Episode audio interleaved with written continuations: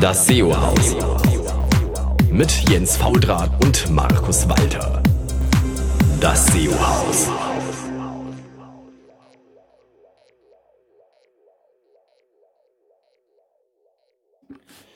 Hallo zusammen, hier ist wieder euer SEO-Haus, heute sogar mal zum Hausbesuch und zwar immer noch im wundervollen Berlin, jetzt aber nicht mehr äh, in Steglitz, sondern im Prenzlauer Berg, was ja weiter ist als von Darmstadt nach Frankfurt, Mannheim, Wiesbaden und Mainz gleichzeitig zu fahren, beim Tobi Schwarz. Hallo Tobi.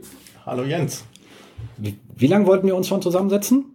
Ähm, diverse Jahre. Wir haben bis jetzt immer davon geredet und haben es noch kein einziges Mal auf die Reihe bekommen. Aber dafür habe ich jetzt auch gleich ein Büro gesehen. Genau, Büro gesehen, schön Mittagessen gewesen und jetzt mal gucken. Fantastisch. Äh, es könnte sein, dass dich irgendjemand nicht kennt, was vielleicht ähm, auch daran liegt, dass du zwar fantastische Vorträge hältst, aber nicht überall. Ja, also. Und deswegen vielleicht mal drei Worte zu dir für die Leute, die dich noch nicht kennen. Ja, also SEO mache ich schon sehr lange. Ähm, seit 2002 bin ich auf diversen Veranstaltungen immer wieder in Deutschland unterwegs. Ähm, früher überwiegend mit eigenen Projekten. Ähm, größte Webseite war damals das Informationsarchiv, so ein großes Computerhilfeportal mit über 60.000 Besuchern am Tag. Und ähm, ja, aufgrund der eigenen Projekte und eigener Fragestellungen bin ich dann irgendwann zum SEO-Tool gekommen, heute Audisto. Ähm, was wir machen, ist, wir crawlen halb große Webseiten bis 50 Millionen Unterseiten, analysieren die und finden Probleme. Und nicht wenige, wenn man da mal ja. reinschaut ins Tool. genau. Aber hast du nicht noch diese, diese Klimaseite? Die habe ich verkauft. Ah, die hast du verkauft? Jahr. Genau. Krass. Halt ging komplett an mir vorbei. Ja. Nein. Die fand ich immer lustig. Ja, die ist auch lustig. Wir sind auch gerade dabei, was Neues in die Richtung zu bauen. Ähm, wir bauen gerade an so einem Travel Guide und ähm, nehmen uns da ähm, OpenStreetMap-Daten her und gucken mal, was man denn aus den strukturierten Daten so an äh, Seiten generieren kann. Da bin ich mal gespannt. Also andere sah ja schon immer sehr schön aus. Ja. Auf diversen Vorträgen hier in Berlin immer vorgestellt. Fand ich immer schön. Ja, es ist, ähm, man braucht ja irgendwas. Also ähm, nur Tool zu betreiben und dann Leuten äh, Empfehlungen zu geben, ähm, ohne dass man selber noch irgendwas hat, woran man Dinge ausprobieren kann, ist ein bisschen schwierig. Und ja, man braucht natürlich da ähm, irgendein größeres Projekt und dementsprechend natürlich irgendwas mal testen. Definitiv, äh, bin ich voll bei dir. So, bevor wir einsteigen, ein kleines Housekeeping. Und zwar, ich hatte ja das letzte Mal aufgerufen zu sagen, wie ihr das seht mit dem Monatsrückblick. Soll der bleiben? Wenn ja, vorne dran, hinten dran. Und die Rückmeldungen, die angekommen sind, waren da alle sehr eindeutig. Ihr wollt ihn alle behalten, also bleibt er. Und ihr wollt auch alle an der gleichen Position, also bleibt das auch. Vielen Dank dafür. So etwas hilft an immer weiter. Dann nochmal ein ähm, Special Dank an Thomas, der uns darauf hingewiesen hat, dass wir nach mal uns schauen sollen, dass wir den Podcast äh, in TuneIn reinbekommen sollen, weil das über Amazon Echo der einzigste Möglichkeit ist, irgendwie Podcasts äh, zu bekommen. Da sind wir jetzt auch drin. Ähm, und ich hau den Link in die Show Notes, wo wir liegen. Über die Suche war es heute Vormittag wohl noch nicht verfügbar von ähm, Amazon Echo, aber es sollte dann die nächsten Tage auch passieren. Zumindest sind wir in TuneIn drin. Danke für den Hinweis, weil das war mir komplett neu. Ich habe so einen Echo nicht. Hast du so ein Echo? Nein. Nein. Kommt mir nicht ins Haus. Geht, geht mir eh nicht. Ich, ich möchte keine Puppenhäuser bestellen. Ja, man kann ja auch äh, andere äh, äh, Sachen bestellen. Man sollte halt bloß einfach nicht äh, einen Fernseher anhaben, wenn man es da stehen hat. Also entweder Fernsehen oder Eco, nicht beides. Ja, also Gerät für die Küche. Genau, Gerät für die Küche. Ich hoffe, die triggert da nicht irgendwie auf irgendwelchen Sachen, die er aus einem Mixer ableitet oder so, wenn der vor sich hin brummt. Genau. Ähm, ansonsten hatten wir ähm, natürlich jetzt unseren schönen Rückblick. Und ähm, da haben wir einmal einen schönen Artikel gesehen bei äh, Luna Metrics und zwar setzt sich relativ stark mit auseinander, wie man die Google Search Konsolen Klicks und die Google Analytics äh, Sessions ähm, mal vers versucht zu verstehen, wie die sich verhalten und vor allem, was sie unterscheidet. Und das ist ja deswegen wichtig, weil wenn ich die Search Konsole mit Analytics klicke, äh, zusammen verbinde, dann habe ich beide nebeneinander stehen. Und die erste Frage warum sind denn unterschiedlich? Und warum die unterschiedlich sind, wird hier sehr ausführlich ähm, beschrieben. Und äh, sollte man sich einfach klar machen, dass Google Analytics Sessions nicht identisch ist mit Klicks aus äh, Search Konsole und dass diese Verbindung in der Webanalyse ziemlicher Murks ist, ähm, weil die abgeleiteten Daten dann wie Bounce Rate etc. pp. sich immer auf die Sessions beziehen und die eben nicht identisch sind mit den Klicks. Damit ist das eigentlich auch eher so ein UI-Fake, was sie da anbieten. Also so einfach funktioniert das nicht. Ihr könnt es also gern trotzdem verbinden, sieht lustig aus, äh, von, von der Werthaltigkeit äh, genau. ist es etwas indifferent. Es wird halt gegebenenfalls mehr Fragen aufwerfen, ähm, als dass es löst, ähm, vor allem wenn Leute dann äh, nicht verstehen, warum das so ist. Also der Unterschied ist ja ganz klar, Session ähm, streckt sich über mehrere Besuche mitunter. Ähm, also wenn der Nutzer einmal ähm, aus dem Suchergebnis kommt und dann ähm, beim nächsten Mal über einen Bookmark, dann schlägt er halt bei Analytics doppelt auf. Und äh, in der Search-Konsole sehen wir natürlich die einzelnen Klicks nur aus dem Suchergebnis. Ja, vor allem bleibt die Session bestehen. Das heißt, wenn er zurückgeht und mich nochmal klickt oder mit einem anderen Search Query nochmal zu mir kommt, ist es Search Console zwei Klick, in Analytics immer noch einer. Genau, so, so ist es halt. Also das, die Daten sind de facto Sachen, die wo kein Analytics drin ist, kaufen gar nicht auf. Also PDFs etc. pp. Hast du natürlich Search Clicks, hast aber kein Analytics. Sessions, weil die nicht da ist und all so ein Kram. Nee, es ist einfach, ähm, ja, muss man ein bisschen, muss man ein bisschen aufpassen und ähm, man sieht ja dann, wenn man auch dann die etwas, die sinnvollen Funktionen, die man Analytics hat, wie Filtern ähm, auf Segmenten anwenden etc. pp, dann hat man immer, dann sind die Analytics-Daten, äh, die Search Console-Daten nicht da, weil es darauf eben nicht geht. Die werden wirklich nur stupide angezeigt und sobald man anfängt, ernsthaft mitzuarbeiten, sind sie einfach weg weil er dann nicht weiß, was er mit machen soll. Er hat die nicht, also hat die nicht wirklich importiert. Er hat einfach nur die, die äh, aggregierten Werte zeigt damit an. Das ist alles. Also sie sind nicht ernsthaft. Es ist einfach nur visuell dargestellt. Sie sind nicht in Analytics. Also das heißt, man kann mit denen auch nicht weiterarbeiten. Das ist also, ja, ein bisschen Humbug. Also da, äh, das kann man anders viel schöner lösen, wenn man an so etwas braucht. Und man sollte es eigentlich auch tun aber eben nicht über den Weg. Ähm, dann hat Martin hier was ganz Lustiges geschrieben, und zwar hat er den Artikel genannt, destrukturiert, äh, hat er ihn genannt, weil er irgendwie sein äh, Chaos, äh, sein leichtes Chaos, also so ganz chaotisch kann ich nicht glauben, wie er schreibt, dass er ist, weil er wirkt nicht so. Ähm, aber wenn er natürlich, wie er geschrieben hat, dann seine ganzen ähm, Webseiten mit äh, Dreamweaver baut, ist natürlich klar, dass die nicht immer hundertprozentig konsistent sind. Er hat aber auch geschrieben, dass es am Grund genommen, er hat, war so ein bisschen ein Thema von wegen Google möchte ganz viel strukturiert haben, aber ob das immer so gut ist, das alles strukturiert äh, zu haben, also klar, meiner Meinung nach schon, weil mit den Answerboxen etc. kriegt man eine Menge Traffic, wenn man da drin ist. Bei AMP hört bei mir der Spaß natürlich auch auf, weil da ist der Kram nicht mehr bei mir, das finde ich dann nicht mehr so lustig. Was allerdings sehr, sehr spannend ist, und das haben wir immer wieder mal gesehen, kannst du ja auch mal bisschen was von dir erzählen, dass ähm, wenn man divers ist in seinen Elementen, die man auf der Seite hat, also jenseits vom Main Content, also rechte Spalte, äh, Footer etc., und wenn die sich verändern und nicht immer gleich sind, dann kommt Google doch auch gerne mal mit durcheinander, was Main Content ist und was nicht. Genau. Und das kann vorteilhaft sein oder auch nicht, je nachdem, was ich erreichen will. Also es gibt gute Gründe, das zu tun. Also gerade im Bereich Classifieds sind mir eigentlich die Sachen, die nicht Main-Content sind, für die Verlinkung viel wichtiger, dass die Google die eher dem Main-Content zurechnet, weil da mein Linkgraph ausgesteuert wird und die blöden Ergebnislisten eh wenig Infos haben. Ähm, bin ich jetzt im Nachrichtenportal, äh, ist es eher doof. Also das ist immer die Frage, in welchen Use Case möchte man haben. Aber man kann damit spielen, man sollte aber wissen, was man tut wenn man das tut. Ja, also ich glaube, bei einer kleinen Seite kann man das durchaus machen. Da ist das halb so wild, ähm, weil da eh der Inhalt ähm, sehr manuell gepflegt wird und äh, man da wenig ähm, Potenzial hat, ähm, automatisiert zu optimieren.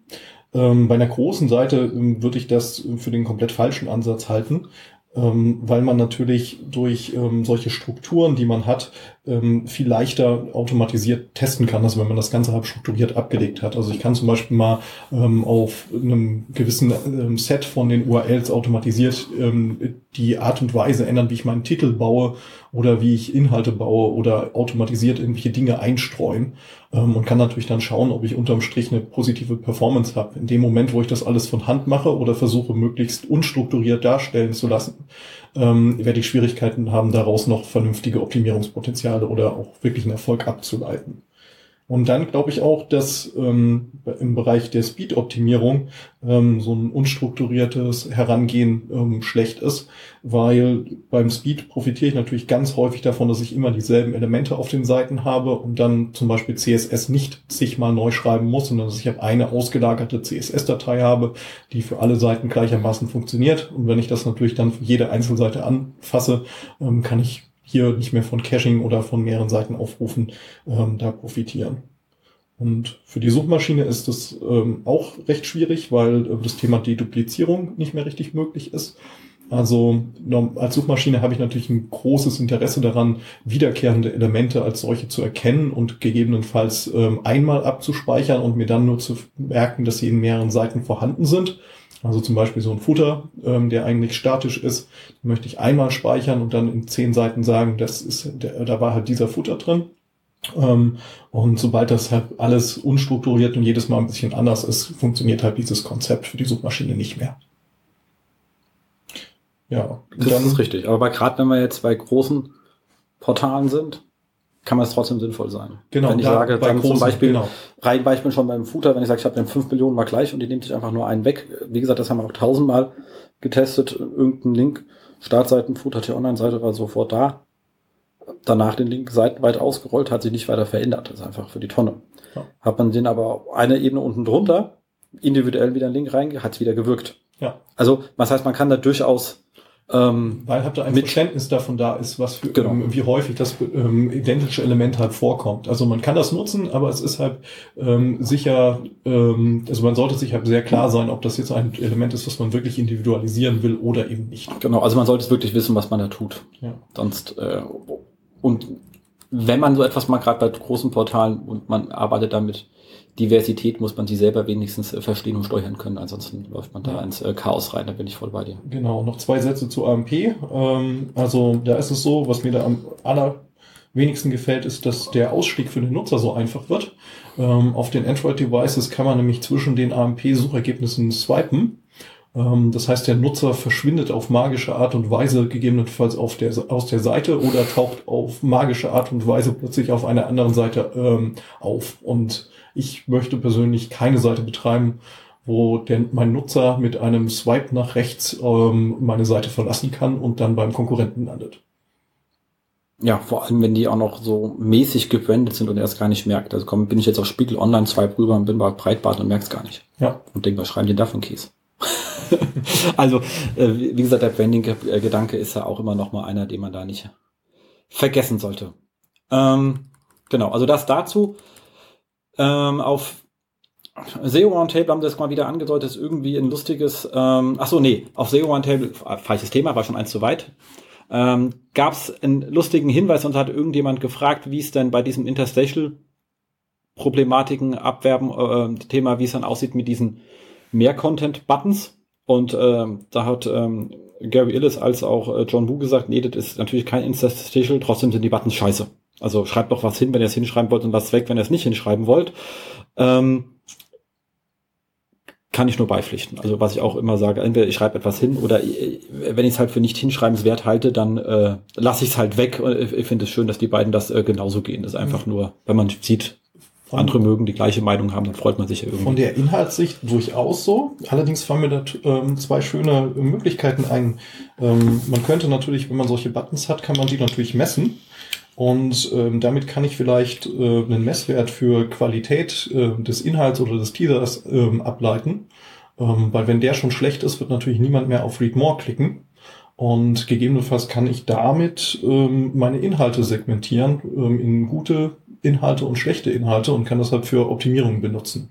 Nur in dem Moment, wo ich genug Daten gesammelt habe, würde ich natürlich das auch nicht mehr machen und ähm, ja, dann halt wirklich den ganzen Inhalt anzeigen. Genau. Wobei hier geht's wirklich um wie More Button, der den Seiten aufklappt. Ja, ich weiß nicht. Nicht, also einen klassischen Teaser, wo ich drauf drücke, Read More genau, und komme auf einen neuen Artikel, ist ja eine ganz der andere Vorteil Story. ist ja, der Nutzer fängt ja an zu lesen. Ja. Ähm, und wenn dieser Inhalt ähm, so interessant ist, dass er weiterliest, kriege ich ja damit ein Feedback-Signal, wenn ich diesen Button messe. Und ansonsten, äh, wenn ich das nicht messe, wird es schwierig herauszufinden, äh, wie weit der Nutzer ähm, gelesen hat oder ob er überhaupt gelesen hat. Ja, kannst ja mit äh, Scrolltiefe und sowas. Da gibt's ja noch andere auch Möglichkeiten. mal, ja. Aber mittlerweile ist ja wirklich so, dass bei ziemlich vielen Newsportalen aus irgendeinem Grund nach einem Drittel der Kram auch ausgeblurrt ist und du musst diesen blöden Read More-Button klicken und denkst dir, Ja. weil wollt ihr mich verarschen oder was, was soll das? Plugin für gebaut. Ja, also irgend und irgend, jeder rollt das jetzt aus und man denkt sich halt einfach, was, warum ist das jetzt hier geblurrt? Was soll denn der ganze Käse? Und du musst auch nichts weiter machen, als diesen blöden Button zu drücken. Also ich meine, bei der Taz steht er immer noch da. Musst du wenigstens sagen, ja, ich habe euch schon abonniert, obwohl es nicht stimmt. Hauptsache, du kannst lesen. Ähm, warum auch immer. Ich meine, die Daten können sie auch vergessen, die auszuwerten. Äh, aber die fragen wenigstens noch irgendetwas, aber bei den meisten musst du einfach nur drücken. Und ich frage mich immer, wa- wa- was soll der Käse eigentlich? Ähm, so, ähm, dann haben wir nochmal Luna Park, die passt eigentlich zu den Artikel von oben. Und zwar geht es wieder um das Thema Integration der Google Search Konsole in, in Analytics. Da steht übrigens, wie man das macht. Ähm, allerdings auch die ganzen Probleme, die damit auftauchen. Ähm, allerdings nicht so schön auseinandergedröselte Unterschied zwischen Session und Klicks. Ähm, und wie gesagt, da holt euch den Kram lieber per API aus beiden und legt ihn selber aufeinander. Dann habt ihr auch, dann habt ihr es auch richtig, weil die sagen halt eben auch, was alles passiert, wenn man anfängt, damit ernsthaft zu arbeiten und dann geht's halt eben nicht.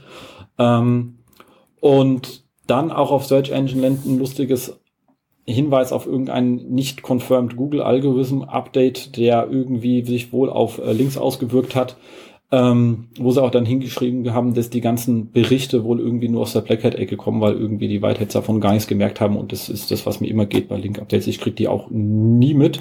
Äh, fand ich einfach nur lustig, weil das äh, gesagt haben, das hat wohl offensichtlich nur ein paar Köpfe betroffen und den Rest hat es irgendwie nicht so stark interessiert. Ähm, richtig spannend äh, war auf Smashing Magazine eine Case Study über App Indexing und die war deswegen spannend, weil ich mit mal auseinandergesetzt habe, ob der ganze Arbeit sich eigentlich lohnt. Und zwar haben sie das alles gemacht äh, am, am Beispiel von äh, einer Seite, die sich da nennt äh, Vivid Seeds. War mir unbekannt, aber ist auch ein US-Case. Ähm, ist aber wohl offensichtlich eine, eine Ticketing-Seite, also die dann auch entsprechend wie Ent- Eventim etc. doch eine gewisse Größe hat. Ähm, und die haben sich halt damit auseinandergesetzt, das Ganze zu machen. Die einfache Lösung, die Google gesagt hat, mit ähm, Rel Alternate rüber ging nicht. Du musstest auf der anderen Seite auch noch was machen. Haben sich also relativ lang geschrieben, was sie getan haben, damit es dann am Ende funktioniert hat. Und dann waren sie auch ähm, mit ähm, 40.000 Deep URLs, äh, die sie in ihrer App hatten, auch entsprechend Search Konsole indexiert. Ähm, hatten auch äh, 533 Prozent mehr Brandklicks und über 5500 Prozent mehr ähm, Non-Brand-Klicks, die direkt in die App gingen. Äh, trof, trotzdem liegt der App-Traffic nur bei 0,28 Prozent. Das heißt, man ging halt hier von einem sehr niedrigen Niveau auf einen, also von einem äh, äh, quasi gen Null tendierenden Niveau auf ein sehr niedriges Niveau. Ähm, was auch schlicht und ergreifend daran lag, dass die CTRs ähm, bei, Ad, bei vorhandenem Ad-Listing trotzdem extrem schlecht waren, weil 40 Prozent, also man hat ja in diesem Snippet immer diesen Button, dass man direkt in die App hüpfen kann, man kann aber auf die Webseite gehen und die meisten Leute gehen halt doch lieber auf die Website. Und ähm, beziehungsweise du kannst die App direkt installieren, das war der, also je nachdem, wenn du sie hast, kannst du dann in die App springen, wenn du sie nicht hast, ist dieser Installieren-Button da. Ähm, und die CTRs auf diese Buttons ist halt ultra schlecht, auch wenn jetzt wesentlich mehr im Prozentual da sind, sind es absolut halt immer noch nur 0,28 Prozent. Und wenn man dann sieht, was sie vorher für einen Aufwand gerissen haben, damit das Ganze funktioniert, haben sie gemeint, würden sie es wahrscheinlich nicht noch ein zweites Mal machen. Okay. Also der Lars Burkhardt hat ja letztes Jahr auf der Campix zu dem Thema ähm, eine Session gehalten. Und da war das ja wohl ein Erfolgscase. Also die haben das für ähm, eBay Kleinanzeigen ähm, gemacht. Ähm, was ich da so gehört habe, ist das etwas positiver verlaufen. Ja, aber die Wachstumszahlen sind ja auch gigantisch, also 5500 Ja, Prozent klar. mehr. Aber die Frage ist halt, das hat, er hat ja auch eher ähm, ähm, relative Werte erzählt und jetzt auch, glaube ich, keine, keine absoluten. Das ist natürlich die Frage, wenn es dann trotzdem 300 Leute sind, die dann die App neu installieren und die bleiben danach bei mir Dauerkunde, kann sich auch wieder Ja. ähm, ge gezahlt machen. Ähm, aber es wird halt offensichtlich, man ist ja auch ein US-Case, ist die Frage, ob Nutzer hier anders drauf sind, wer weiß es. Ähm, Ja, oder Nichtsdestotrotz wird es wohl offensichtlich, und das war halt wirklich, was sie gesagt haben, einfach in der, in, in der CTR haben die Leute trotzdem einfach viel lieber auf das Web geklickt als auf die App, auch wenn sie überall mit integriert waren mit diesen Buttons. Ja. Und das ist halt schon, äh, wie gesagt, Link kommt in die Shownote, einfach mal ähm, durchlesen. Ähm, zum Na ist auf jeden Fall mal nachdenkenswert. Und wer Lust hat, mal eine deutsche Case Study zu veröffentlichen, jenseits der Campings, kann das ja gerne mal äh, tun und da den Gegenbeweis antreten, weil ist natürlich jetzt auch ein Business Case, kann natürlich in jedem anderen Business Case auch wieder anders aussehen. Das ist jetzt, äh, mein Ticketing ist jetzt, jetzt kein ganz unspannendes Thema. Ähm, aber wenn ich jetzt irgendwie Möbel verkaufe oder Kleinanzeigen habe, vielleicht ist es da wirklich was anderes. Oder wenn einfach gerade bei eBay eine Höhe, hohe Verbreitungsrate der App ist, kann das natürlich auch anders aussehen, weil ich, die haben jetzt hier nicht unterschieden zwischen, haben einfach nur überhaupt den Button gemessen, nicht wie oft wurde welcher von beiden angezeigt, weiß gar nicht, ob die das überhaupt aus, die Daten hergeben. Ähm, ich kann mir aber gut vorstellen, dass du wirklich keine Lust hast auf App installieren, weil es zu lange dauert. Wenn du aber sagst, okay, 30 Prozent bei den Leuten wird der andere in die App springen, angezeigt und du weißt, es geht genauso schnell, wie die Webseite öffnen, kann ich mir durchaus vorstellen, dass der dann auch stärker genutzt wird und glaube, die eBay-Verbreitung dürfte wahrscheinlich höher sein als die von äh, Vivid Genau, es mag auch einfach am Use Case liegen, also äh, so ein Ticket, das willst du halt kaufen und dann bist du da wieder weg. Und bei so einer App für Kleinanzeigen, da kann ich mir halt vorstellen, dass du, wenn du gerade jetzt auf der suchenden Seite bist, ähm, dass du irgendwie so ein Alerting haben willst, das traust du wahrscheinlich der App auch eher zu, als ähm, der Webseite, dich da im Fall dann richtig zu benachrichtigen. Exakt. Also, aber wie gesagt, einfach mal schön, wichtig ist einfach nicht immer sagen, nur weil was gerade en vogue ist, macht man's, sondern einfach drüber nachdenken, wie sieht's im einzelnen Use Case schlicht und ergreifend aus. Ähm, ich fand zumindest eine sehr, sehr schöne Betrachtung. So, dann haben die Kollegen von ähm, One Advertising eine kleine Feed-Optimierung in drei Schritten, also die klassischen Basics der Feed-Optimierung zusammengeschrieben. Machen auch alle Sinn. Ein, Hänge ich euch in die Shownotes rein, sollte man sich einfach mit beschäftigen. Ist jetzt kein klassisches SEO-Thema, aber ich mag, finde Feed-Optimierung immer ein spannendes Thema, weil so Product Feed, da geht immer eine Menge und wenn man den einfach nur dumm hinschickt, lässt man doch einiges liegen und das sind wirklich ein paar einfache Sachen und da schon wirklich massiv mehr rauszubekommen. Danach geht noch viel mehr, deswegen dann ja auch das einmal eins. Also das sollte man wenigstens getan haben. Es muss erschrecken, wie viele Leute nicht mal das getan haben. Ähm, dann auf Moss ein sehr, sehr schöner Artikel zum Thema Feature Snippets. Die haben sehr stark auseinandergenommen, also diese, ähm, diese klassischen zu den Fragen. Und die haben das sehr schön auseinandergenommen, also nach den einzelnen Fragenworten, also zu, zu was, wo, wer, natürlich auf Englisch. Ähm, und haben da gesagt, bei welchen welche Fragen sind die, die am meisten gerade, also Fragetypen, ähm, am meisten auswerfen und welche Arten, also sind es jetzt die Descriptions oder sind es Listen? Und äh, bei irgendeiner Frage kam zum Beispiel auch we wesentlich häufiger Listen als ähm, diese, die, die Descriptions raus. Einfach eine schöne Analyse, wie es gerade aktuell aussieht. Natürlich US-Markt, aber trotzdem einfach mal spannend anzusehen und für jeden, der Lust hat, das mal in Deutsch zu machen. Das ist eine sehr schöne Methodik, mit der sie das getan haben. Kann das ja einfach mal nachmachen, wenn ihm on äh, langweilig ist. Ähm, Kollegen von OnPage, da hat der ähm, Kollege Erik Kubitz schon vor einiger Zeit sein äh, Republishing, der, den Praxisguide äh, veröffentlicht. Hat er jetzt nochmal geupdatet. Der letzte, äh, der war schon vor dem Update gut. Jetzt ist er noch schöner. Einfach nochmal als Hinweis ähm, lesen, weil, wie gesagt, bestehende Inhalte, die gut sind, noch besser zu machen, ist meistens wesentlich effizienter, als ständig Neues zu produzieren.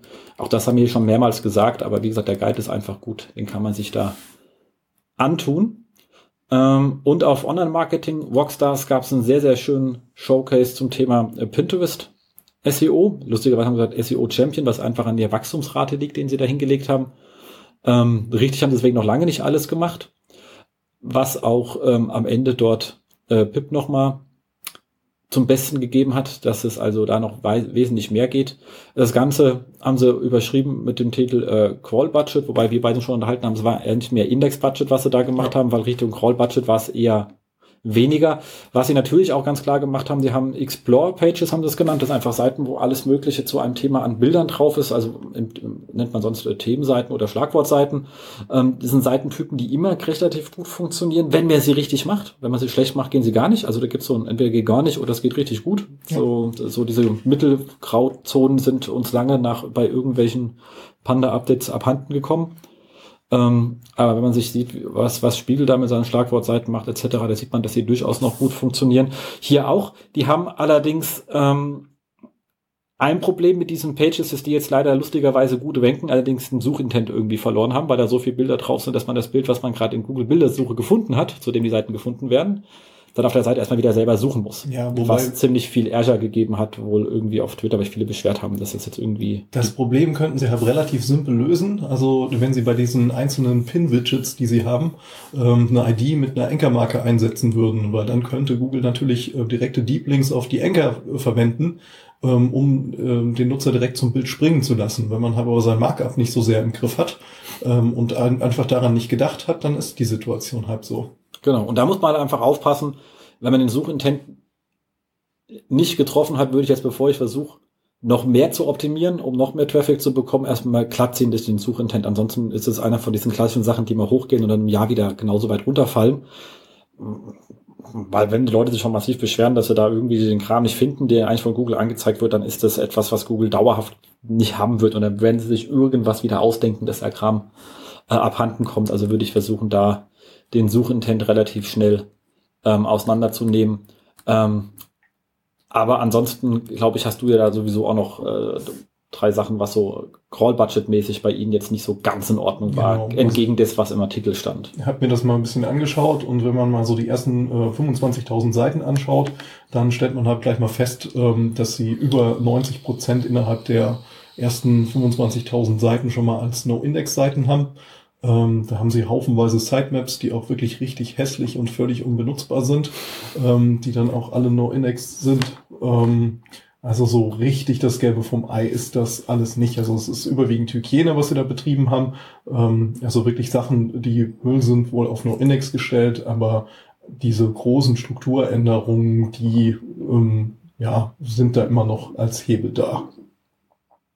Exakt, aber man sieht schon, wenn man so gar nichts gemacht hat, sind manchmal auch so die einmal eins aufräumen Sachen schon mal anzufangen, immer erstmal eine gute Sache, auch wenn man weiß, es ist noch weit weg vom Optimum, weil es doch schon gerade bei so großen Seiten äh, selbst so mäßige Optimierung schon eine Menge bringen kann. Also das ist halt einfach das Schöne, was ja auch ihr steht mit Audisto, dass man einfach sagt, wenn du wirklich eine große Seite hast, dann hast du auf der technischen Seite halt auch wirklich große Hebel und auch wenn es schwer ist, das zu tun, nicht stören, fang einfach an, weil mit jedem Schritt, den du gehst, hast du auf jeden Fall danach mehr Traffic. Du musst, also was man ja oft bei großen Portalen hat, wo dann auch meistens Konzernstrukturen oft hinten dran stehen, ist ja nicht alles jetzt so Pseudo-Startup wie Pinterest. ähm, wo da einfach sagen, okay, da sind wir ja vier Jahre beschäftigt. Und da nicht absteigen, einfach mal anfangen, weil ihr seht schon, selbst wenn man da so zehn Prozent gemacht hat, hat man schon einen Effekt, der durchaus äh, sehr groß sein kann. Da darf man sich nicht von abschrecken. Ja, das Schöne ist ja, dass man es heute auch quantifizieren kann. Man weiß ja wirklich, ähm, wo die großen Hebel sind, also weil es einfach viele Seiten betrifft. Und manchmal können auch die kleinen Änderungen, wenn man sie einfach nur an vielen Seiten macht, äh, entsprechend große Auswirkungen dann haben. Genau, weil sie einfach viel drin ist. Und dazu passend hast du ja noch rausgesucht auf äh, Webmaster Google. Ähm, jetzt auch aus diesem Jahr, was ja noch relativ jung Ja. ist, wo Google sich mal damit auseinandergesetzt hat, genau zu beschreiben, was ist jetzt eigentlich ähm, Crawl Budget ähm, im Sinne von Google, weil das Begriff wird ja jetzt oft verwendet und oft synonym mit Index Budget und das ist jetzt ja nicht genau das gleiche. Genau. Im Wesentlichen geht es darum, dass sie halt erstmal sagen, ähm, was ist überhaupt Crawl Budget aus Google-Sicht? Ähm, und auch gleich halt mal relativieren, dass es eigentlich für kleine Seiten vollkommen egal ist, weil es da keinerlei Engpässe gibt. Ähm, also wenn du halt irgendwie 10.000 Unterseiten oder sowas hast, brauchst du dir in der Regel um diese Themen wirklich überhaupt keine Gedanken zu machen. Ähm, und im Wesentlichen bei großen Seiten sind dann zwei Sachen relevant. Also das eine ist halt wirklich ein Crawl Rate Limit. Ähm, da geht es darum, was Google überhaupt crawlen kann. Also ähm, ohne eine Seite halt wirklich überlastend äh, zu überlasten und wirklich dann technische Probleme zu bereiten. Ähm, also hier geht es darum, dass Google halt ähm, eine gewisse Menge von gleichzeitigen Abfragen macht und ähm, gegebenenfalls dann Pausen zwischen den Abfragen macht. So, und diese ähm, gleichzeitigen Abfragen, die werden dann ähm, eben gegebenenfalls reduziert und die Pausen länger, äh, wenn halt festgestellt wird, dass die Seite halt langsamer reagiert, beziehungsweise ähm, wenn sie halt feststellen, dass jetzt plötzlich äh, Serverfehler auftauchen, ähm, die dann halt auf Probleme bei der Seite ähm, hindeuten. So, und dieses Limit, das kann man halt dann zusätzlich noch übersteuern. Also man kann es ja in der Search-Konsole kann man es festlegen. Und von ganz großen Seiten kennen wir das ja auch, ähm, dass die das halt nicht mehr festlegen können, weil Google halt da dieses Limit für die Seiten übersteuert hat. Also ich glaube, 10 Requests pro Sekunde ist es das, was man dort standardmäßig als Maximum einstellen kann. Ähm, und das reicht natürlich bei einer großen Property überhaupt nicht aus. Also ähm, wir wissen halt ähm, von einigen großen Seiten, dass die durchaus mit, also das Größte, was ich so in Deutschland kenne, sind so um die 12 Millionen Requests pro Tag, was die gecrawlt werden. und ein Request pro Sekunde sind, wären 86.400 Requests pro, pro Tag. Also es ist halt weit davon entfernt. ist auch sofern spannend, dass ähm, hier wirklich nochmal klar gemacht wird, dass sie halt intern nicht ähm, ähm, dieses Sekundenlimit haben. Also die, sie spawnen halt nicht irgendwie einmal die Sekunde oder zehnmal die Sekunde irgendeinen neuen Crawler-Prozess, der dann die Abrufe macht, sondern dass sie auch wirklich, ähm, ähnlich wie wir das auch umgesetzt haben, gleichzeitige Abfragen verwenden. Weil der große Vorteil von gleichzeitigen Abfragen ist, dass die direkt auf die Last reagieren. Also wenn ich eine Seite habe, die plötzlich viel langsamer ist als vorher ähm, und ich mache das halt äh, hintereinander weg mit gleichzeitigen Abfragen, dann wird die Crawlrate automatisch viel langsamer. Wenn ich aber stupide einfach weiter mit derselben Frequenz ähm, neue Requests starte, dann schiebe ähm, schieb ich so eine Seite, wenn sie Performance-Probleme bekommt, garantiert über, den, äh, über die Kante. So, und der zweite Part, ähm, der dann dieses Crawl-Budget halt beeinflusst, ist halt Crawl-Demand. Ähm, da geht es darum, was Google eigentlich crawlen will. Ähm, und crawlen will, da geht es natürlich darum, den Index zu befeuern. Ähm, populäre Sachen ist eine Sache, also Dinge, die gut verlinkt sind oder die gerade aktuell sind oder Seiten, die sich häufig ändern, weil sie halt irgendwie die Haupt, ähm, ja, Navigationsseiten sind. Ähm, da hat Google halt ein Interesse, die Freshness hochzuhalten und crawlt die deshalb häufiger. Ähm, und der zweite Treiber für Crawl Demand ist halt ähm, dieses Veralten von Inhalten. Also Google möchte halt aktuelle Inhalte im Index anbieten. Das bedeutet, nach einer gewissen Zeit muss ich die zwanghaft halt refreshen. Ähm, und das ist halt auch der Punkt da. Exakt. Und natürlich wie immer, Fehler senken alles. Ja. Weil dann gehen sie davon aus, dass man seine Seite nicht im Griff hat und sind eher vorsichtig. Genau. Und was da immer erschreckend ist, also wir haben ähm, diese ganzen Ansatzszenarien bei uns jetzt auch gerade gehabt. Also wir sind gerade auf eine äh, neue Serverinfrastruktur, also wir haben neue, sehr leistungsstarke Server äh, ein paar angeschafft.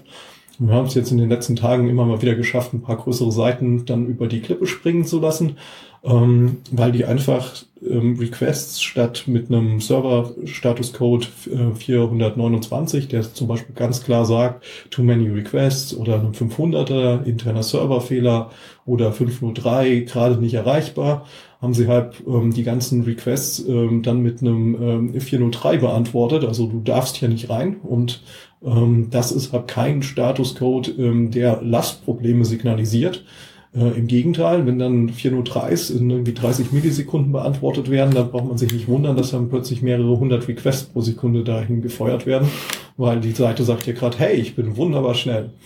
Ja, genau. Genau. Also wie gesagt, ist ein Thema, mit dem man sich auseinandersetzen muss, erst ab einer gewissen Größe, sonst kann man es wirklich ignorieren. Und dann wird es allerdings, wenn es spannend wird, dann wird es halt auch richtig spannend. Ja. Also das ist auch so eine fast schon digitale Fragestellung. Cool. So, damit sind wir relativ schnell durchgerannt. Macht ja auch Sinn, weil ähm, wir haben ja hier auch ein bisschen was Fokus thematisch, mit dem wir uns hier auseinandersetzen wollen, weil, wie gesagt, Audisto, ihr seid dafür bekannt, für die wirklich großen Seiten im Crawling zuständig zu sein, die auch eine gewisse Komplexität aufweisen. Was sind so durchschnittlich die Seitentypen, die hier aufschlagen bei euch von der Größe?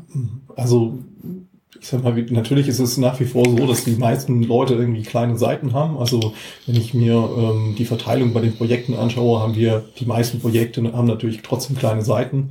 Ähm, wir haben aber unglaublich viele Seiten, ähm, die größer als fünf Millionen Seiten sind. Also ähm, mehrere ähm, hundert ähm, Seiten, die halt quasi in dieser Größe ähm, über fünf Millionen Seiten haben liegen. Das ist so unser Kundenstamm. Und von den größten, trafficstärksten Seiten in Deutschland ähm, haben wir auf jeden Fall, also wenn wir die Top 20 ähm, reichweitenstärksten Do ähm, Seiten in Deutschland nehmen, dann sind halt mehr als die Hälfte der Seiten sind halt da bei uns Kunde. Ähm, zeigt aber auch einfach diesen Need, ähm, wenn du so große Properties hast, da hunderte von Mitarbeitern, die da dran hängen, ähm, dann musst du einfach sehr genau wissen, was du da ähm, mit deiner Seite machst, wie sie funktioniert und so weiter. von der Komplexität her, also wir unterscheiden ja ganz gerne so von den Standard, es gibt so Standard-Use-Cases, für was eine Webseite sein kann. Ähm, wo man sagt, okay, ich habe irgendwie eine Nachrichtenseite, die ja immer irgendwie daran krank, dass sie relativ spitz sind und dafür sehr tief werden. Ähm, also sie haben ein sinntragendes Schlagwortsystem, was dann für eine Breite sorgt. Ansonsten hast du halt irgendwie, was ich was, acht ein oder zehn Eingangskategorien und dann geht's relativ weit in irgendwelche Paginierung, wenn sie überhaupt da sind. Ähm, da, Foren, die so ein Pain für sich selbst sind, weil die eigentlich die Startseiten der, der, der, der Threads so das Spannende sind, danach hört es massiv auf und die sowieso irgendwie so eine Mischung zwischen tief und breit und irgendwie chaotisch. Ähm, Shops. Shops als Standard-Use-Case. Ähm, ratgeberlastige Seiten, die natürlich anders aufgesetzt sind, also wo man sich mehr Gedanken über die Struktur der Inhalte gemacht hat, wie bei News, da werden ja einfach nur durchpaginiert. Bei einem Ratgeber, sag ich mal, wenn man es gut macht, ist er halbwegs geplant. Also das ist wo Apothekenrundschau etc., pp, so ein dem Kram. Und dann natürlich ähm, Classifieds als die, die halt dann wirklich äh, ja. sehr komplex in ihrer Linkaussteuerung auch sind. Also die so sozusagen im Grunde genommen so, so gut geplant sein sollten wie ein Ratgeber aufgrund aber der ständig sich ändernden Inhalte. Also die Sachen in, kommen rein, gehen raus, äh,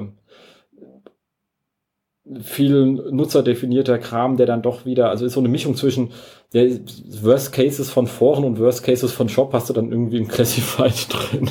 Genau, also das ist natürlich alles dabei und man kann natürlich für jeden von diesen äh, Seitentypen auch immer wieder klärende Fehler halt benennen. Also wenn ich mir einen Shop anschaue, dann ähm, gibt es äh, ja quasi immer Probleme mit der facettierten Suche, dass einfach über Filterparameter unendlich viele ähm, Seiten ähm, erstellt werden aber wir haben doch alle Link-No-Follow, das macht doch nicht. Ja, No-Follow halt leider gar nichts.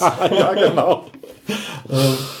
Das ist ja ein Druckschluss, dass mir ähm, NoFollow oder ein, ähm, oder ein Robot TXT Exclude halt wirklich helfen äh, würde. Also es ist ja ähm, so, dass ich als Suchmaschine natürlich äh, trotzdem diesen Seiten irgendeine Relevanz zumessen muss, weil das sind ja Szenarien, die sich jederzeit ändern können. Also ich kann halt, ähm, morgen kann die Robots.txt schon anders ausschauen. Und als, ähm, als Suchmaschine muss ich halt wissen, ist diese Seite relevant, um gecrawlt zu werden oder nicht. Und dafür wird halt ähm, eine PageRank-Berechnung oder ähnliches durchgeführt. Ähm, diese Werte werden natürlich auch für die ganzen Seiten vorgehalten, ähm, die jetzt gerade nicht gecrawlt werden. Ähm, und ähm, wenn ich sie dann crawlen dürfte, ähm, dann geht die Suchmaschine halt einfach hin und ähm, sagt halt, okay, ähm, das sind ähm, Seiten, die jetzt in der Relevanz über einem gewissen Schwellenwert liegen. Die halte ich also für relevant genug und ich habe noch Kapazitäten, um die zu crawlen, also crawl ich die jetzt halt zusätzlich. So, und ähm, wenn ich halt No-Follow einsetze, gerade im, in, in der internen Linkstruktur, ähm, dann sage ich ja, ähm, für diesen Link möchte ich nicht bürgen. Ähm, der Link-Juice ist dann definitiv weg und ich kann natürlich davon profitieren. Ähm, wenn ich kein No-Follow einsetze, wird der Link-Juice auf die dahinterliegende Seite wandern ähm, und sich von dort weiter durch das Portal ähm, verteilen. Also unterm Strich habe ich dann halt mehr. Und wenn ich die dahinterliegende Seite nicht im Index haben will, dann kann ich die ja entweder auf No-Index setzen oder ähm, ich sollte mir halt ähm, Gedanken darüber machen, warum ich diese Seite überhaupt habe. Dann muss ich eigentlich sie abbauen, ähm, technisch anders lösen. Ähm, ja. Definitiv. Und da ist natürlich Faceted Search das Thema, ist, äh, ist Kreuzprodukte aus allen Sachen, die drin sind. Da hat man relativ schnell viele Seiten erzeugt. Ja, und ähm, vielen ist halt auch gar nicht bewusst, ähm, ob diese Seiten sinnvoll sind oder nicht. Ähm, es gibt einfach ähm, Filterfacetten, äh, die wirklich komplett sinnfrei sind, während andere hingegen sehr wichtig sind.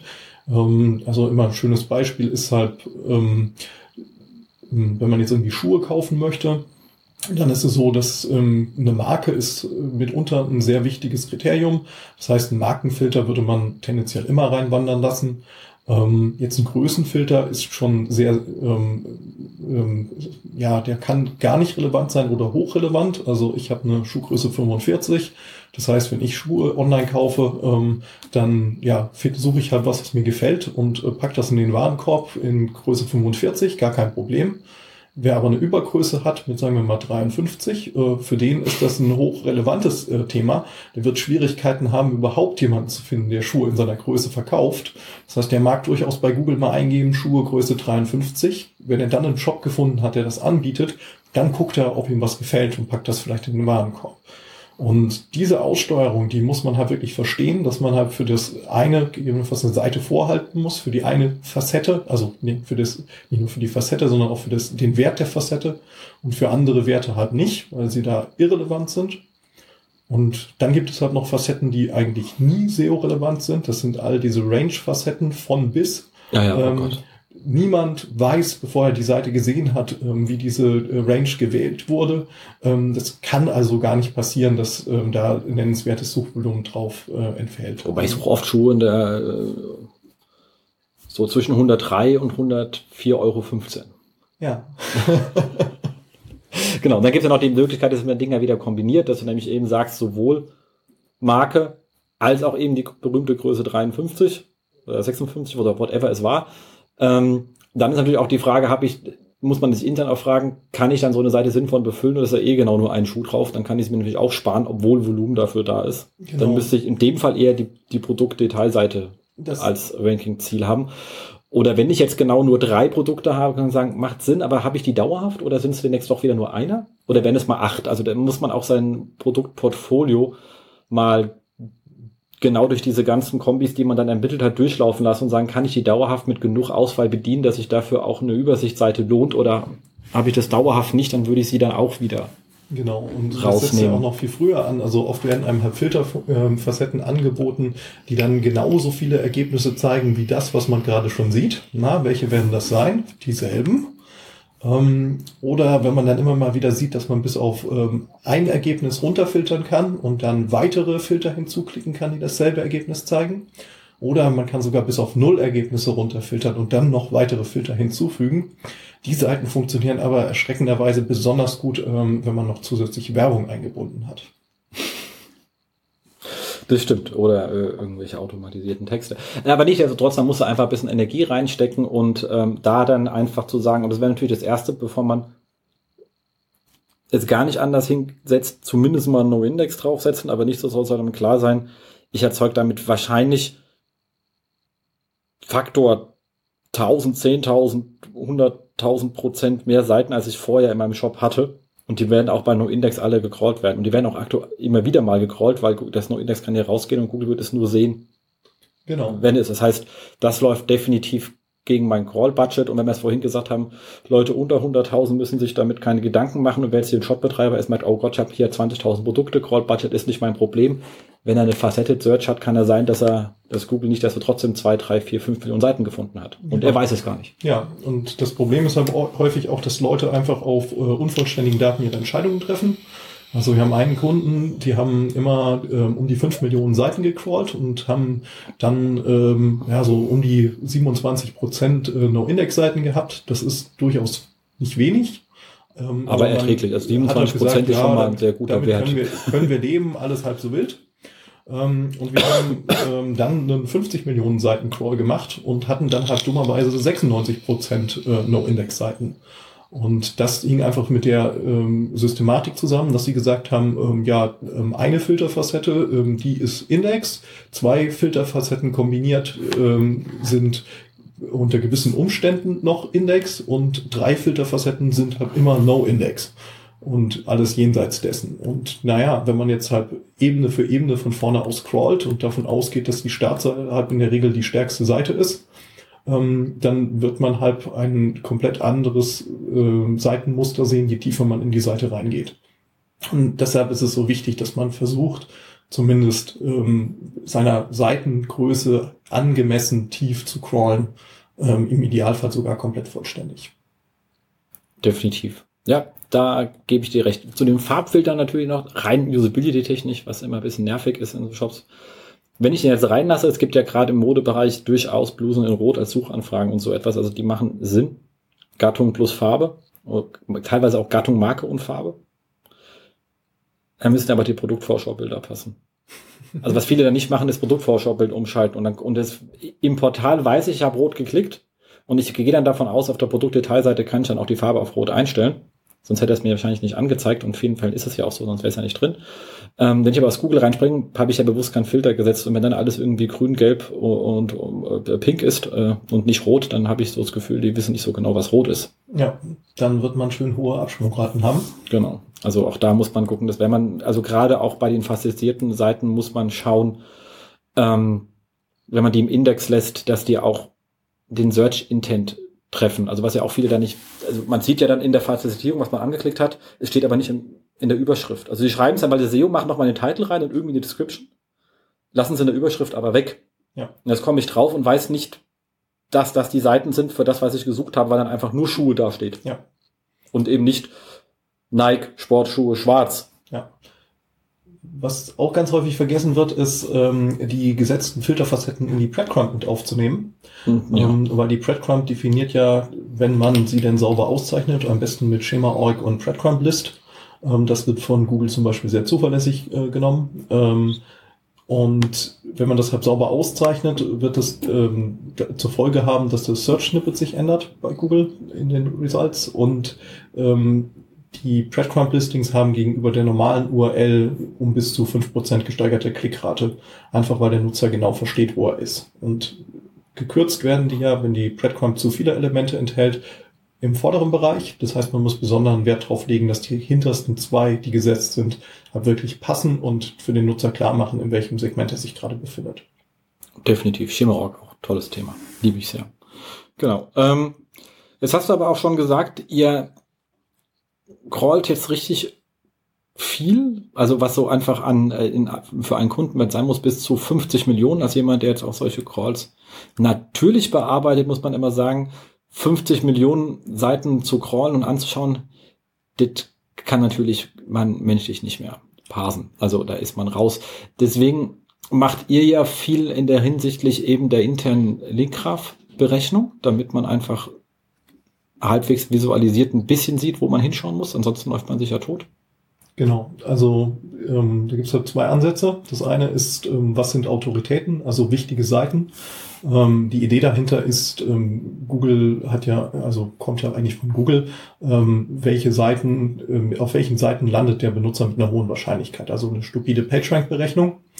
Ähm, und das kann man natürlich auch auf einem internen Linkgraph machen, um einfach rauszufinden, welche Seiten sind besonders gut ähm, erreichbar. Äh, normalerweise sind das natürlich dann die Startseite, die Seiten, die sofort im Template erreichbar sind ähm, und so weiter. So, wenn man sich das für einzelne Unterseiten anschaut, ähm, nimmt natürlich dieser PageRank extrem schnell ab und werden dann halt irgendwelche ähm, Subkomma-Werte, also ähm, sehr, sehr kleine Werte, ähm, sind auch nicht mehr interessant, die sich jetzt für Einzelseiten ähm, anzuschauen. Kommen wir gleich dazu.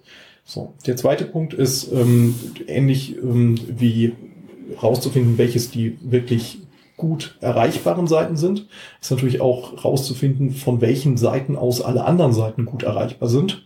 Ähm, dafür braucht man eine Hub-Metrik ähm, und da gibt es auch ein mathematisches Verfahren, nämlich den Chi-Rank. Haben wir uns nicht ausgedacht. Ist einfach so, kann man umsetzen. Es ist nichts anderes als ein invertierter PageRank. Also man dreht de facto im Linkgraph alle Links einmal um und macht genau dieselben Berechnungen. Und damit kann man halt rausfinden, ähm, von welchen Seiten der Nutzer gut überall anders hinkommt.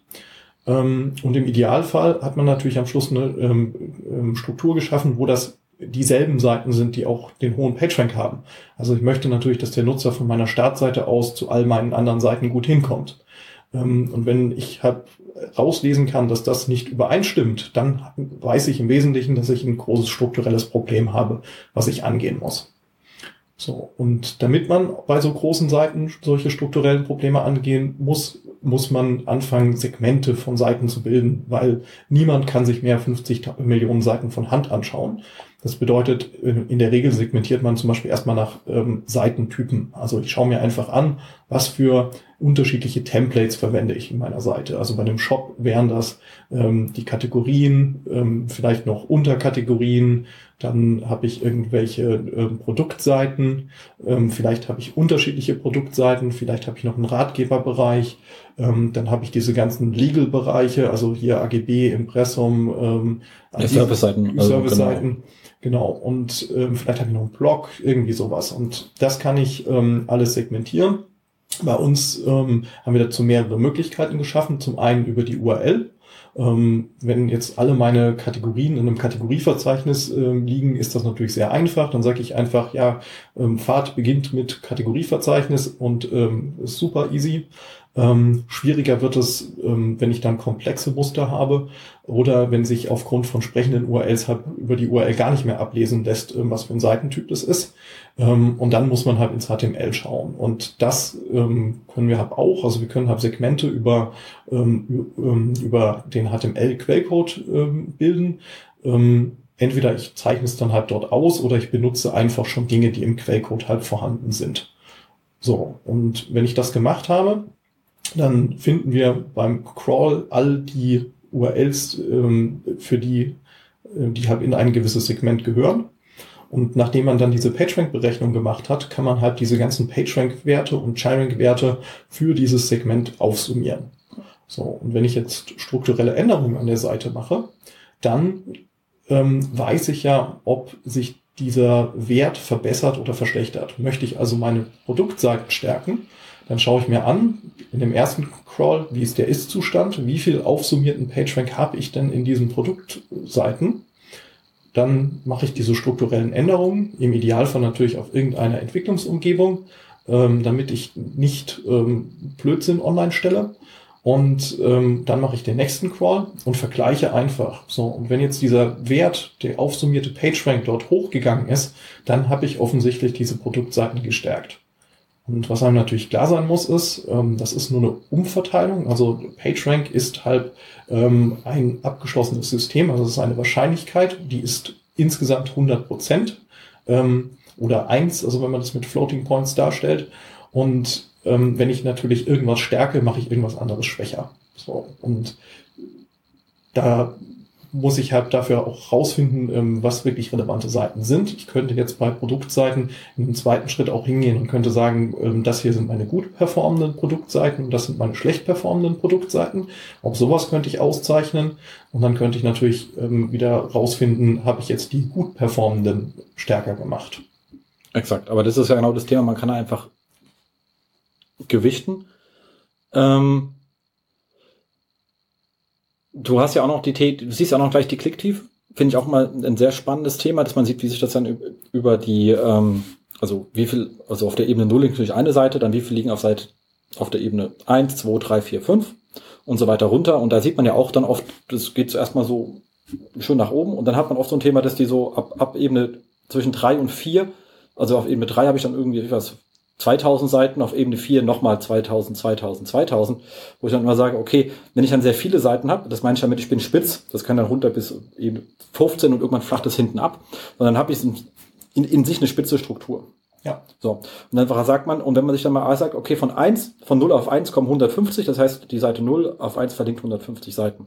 Dann auf 2 kommen 1000, dann verlinkt also jede von diesen 150 so im Schnitt sieben neue Seiten, die noch nicht verlinkt, sonst wären sie ja auf Ebene 1, also sieben neue. Ja. Und danach bleibt es gleich, das heißt, jede von der auf Ebene 3 auf zur Ebene 4 verlinkt nur eine neue. Wahrscheinlich, weil ich sonst so ein großes Megamenü habe und immer schon Seiten verlinke, die schon verlinkt waren. Das heißt, zu jeder Seite, die Google findet, findet sie eine neue dazu. Rein mathematisch, wenn es runter ist. Kann natürlich auch sein, dass eine davon eine riesen Linkliste ist und der Rest ist alles klar. Aber jetzt mal rein nur, wenn man sagt, das ist gleich verteilt. Und wenn man dann sagt, okay, wenn ich es auch schaffen würde, dass bei jeder Seite ich zumindest zehn neue, hätte ich von die nächsten zehn Ebenen zusammengestaucht auf die Ebene vier. Genau. Und was schon das Ganze viel äh, flacher in der Verlinkung machen würde. Genau. Und das sind einfach so spannende Fragen, die man bei euch sehr gut sieht, vor allem wenn man es dann in den Segmenten sieht und sagt, okay, Kategorieseiten, die gehen bis Ebene 15 oder 18 wegen der Paginierung. Ich habe aber alle Produkte schon in Ebene 6 erreicht. Das heißt, alle Kategorien, die bis Ebene 7 sind eigentlich Seiten, die ich nicht mehr brauche, weil ich habe die Produkte schon irgendwo anders angelenkt. Und dann kann man bei euch auch sagen, was passiert, wenn ich die Seiten rausnehmen würde? Wie würde denn dann die PageRank-Verteilung aussehen? Richtig. Und das hast du auch ganz häufig bei Shops, also genau dieses Paginierungsthema, ähm, dass sie quasi Kategorien und Unterkategorien haben. Und jetzt gehen wir mal davon aus, du hast zwei Unterkategorien mit jeweils 100 Produkten. Listest 10 auf einer Seite, hast du natürlich ähm, jeweils ähm, 10 Unterseiten an Paginierung. Und das, dann wird in den Oberkategorien werden alle Produkte gelistet mit demselben Multiplier. Und dann hast du natürlich in der Oberkategorie 20 Seiten Paginierung, die viel schlechter sind, weil unspezifischer, weil sie listen ja die Produkte aus zwei Unterkategorien. Das macht die Seite einfach nur tief, ohne dass ähm, es zu einer besseren Erreichbarkeit ähm, beiträgt. So, wenn man sich das in der Webanalyse anschaut, ist es meistens so, die ersten drei bis fünf Seiten werden noch angeklickt, danach ist es nur noch für den Bot. Ähm, es ist also völlig harmlos auf der Oberkategorie die Seitenzahl einfach nach drei oder fünf komplett zu cutten den Nutzer stattdessen aufzufordern, ähm, eine Unterkategorie auszuwählen. Und der ganze PageRank, der halt auf diesen jetzt ähm, weggeworfenen äh, Pagination-Seiten ähm, lag, der verteilt sich natürlich dann sauber durch den Rest der Seiten und die werden natürlich alle stärker. Exakt. Hat ja früher, haben die Suchmaschinen ja auch so gemacht. Also bei äh, diesen ganzen Fireballs und so etwas früher konnte man eh nur bis Ergebnis Seite 20, danach haben sie gesagt, du hast jetzt 100 Ergebnisse angeschaut, mach deine Suche mal ein bisschen schöner. Also da war einfach nichts. Das ist ja heute, heute auch nur so ähnlich. Also wenn du dir ähm, Google anschaust, ähm, Google limitiert ja auch die Anzahl der Suchergebnisse, ähm, was einfach eine Performance-Geschichte ist. Also Kann man die 12.000 Ergebnisse zur Auto nicht durchklicken? Mist. Nein, du kannst das nicht. ich mir extra für den nächsten Urlaub vorgenommen. Bei 1000 ist, ist maximal Schluss und vorher kopieren sie die ja schon kräftig zusammen.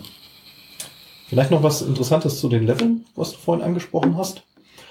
Ähm, da gibt's ja zwei Sichtweisen auf die Sache. Ähm, bis letztes Jahr hatten wir auch nur eine und dann haben wir diese Haare-Flank-Prüfung eingebaut. Und im Zuge von ähm, Haare Flanken ist uns dann sehr bewusst geworden, dass man da eigentlich unterscheiden muss zwischen der User- und der Bot-Sicht. Also nehmen wir mal einen Redirect. Für einen Nutzer ist das ein zusätzlicher, also ist das, der Nutzer klickt der, der Redirect, dafür muss er ja nicht mit der Sache interagieren. Das heißt, das erhöht den Level, also die Tiefe für den Nutzer ja eigentlich nicht. Für den Bot ist aber ein Redirect ein zusätzlicher Request. Das heißt, auf der Bot-Seite erhöht das natürlich schon die Ebenentiefe. So, umgekehrt haben wir auch den Fall, denn ähm, wenn du jetzt eine Seite hast, die Hreflang oder Canonical oder sowas benutzt, dann ist es für den Bot durchaus ein Weg, über einen Canonical oder Hreflang-Verweis eine andere Seite zu finden. Ähm, das heißt aber nicht, dass der User dahin kommt, wenn die nämlich nicht ähm, auch noch als Link innerhalb der Seite ist und durch den Nutzer angeklickt werden kann, dann kann es auch Seiten geben, wo der Bot-Level eben niedriger ist als der User-Level. So, und im Idealfall schafft man natürlich Seiten, wo diese beiden ähm, Sichtweisen deckungsgleich sind. Nur dann ist das halt ein benutzbares Konstrukt. Und deshalb ähm, haben wir jetzt seit einiger Zeit auch wirklich diese beiden äh, Level drin, also sowohl im User-Level als auch im Bot-Level, ähm, damit man halt hier direkt Probleme erkennen kann. Ja, das ist auch spannend, weil es gibt ja immer wieder das äh, auch oft gesehen, man klickt sich durch und denkt, was sind das hier alles für krude URLs? Und macht man eine Zeitabfrage und man findet diese kruden URLs nicht, weil die bei Canonical alle auf Sprechende gehen. Die sind aber intern gar nicht verlinkt. Ja. Also äh, absurder Käse, weil man hat, man hat alles eine Ebene nach hinten geschoben. Tut weh. Genau, aber Google folgt ja diesen Links. Also ähm, die Canonical Links und ähm, die hreflang-Verweise reichen ja für die Discovery komplett aus. Ja, im Index bist du. Genau. Wenken ist halt schwer. Das mitunter auch. Also ähm, auch der Linkschuss, der da übertragen wird, kann auch ausreichend sein, ähm, damit das Zeugs rankt. Man würde halt besser ranken. Man würde halt Ebene. besser ranken, wenn man das richtig gebaut hätte. Exakt, genau. Also und das äh, auch wiederum nicht unerheblich. Ähm, aber das sind immer so äh, spannende Sachen, die man da so in der in der in der freien Wildbahn begegnen. Aber wie gesagt, also mir macht es mit dem Segmentieren bei euch wirklich sehr sehr viel Spaß, weil es die Arbeit doch massiv erleichtert. Ähm, vor allem, weil man es dann auch gleich, was wir auch immer empfehlen, ähm, allein schon wegen der Google Search Konsole, also wenn man irgendwo im Relaunch drin sind und URL-Strukturen neu aufbauen, versuchen wir immer die nach Template zu sortieren. Ja. Damit man die auch gegebenen, also gesondert verifizieren kann. Da hat man nämlich auch dann die Fehlerreports von Google auf Tem Template-Ebene und die sind ja immer Template-lastig, sind ja alles irgendwelche Systeme, die auf Templates basieren. Ähm, und man hat dann auch gleich, äh, und man sieht dann auch gleich, okay, sind denn jetzt, was im Shop eigentlich sein sollte, wenn er halbwegs gut ist, eher die Category Pages, die die mir in Traffic ziehen oder sind es eher die Produktdetailseiten. Ähm, ich kann es in der Webanalyse dann gleich nochmal hinterherziehen. In der Regel Produktdetailseiten weniger Traffic, aber etwas aber höhere Conversions als auf einer Category. Dann kann man auch sagen, wie, wie gleicht sich das aus und welcher Seitentyp ist für mich jetzt wirklich dann im Cache wichtiger oder nicht? Und kann das dann auch noch gleich mit aufeinanderlegen mit den entsprechenden ähm, äh, Werten äh, die ihr habt, was die Level betrifft, äh, PageRank und ShiRank, die sich dann jeweils in diesen Seiten-Template-Typen einsammeln und wie die sich verteilen.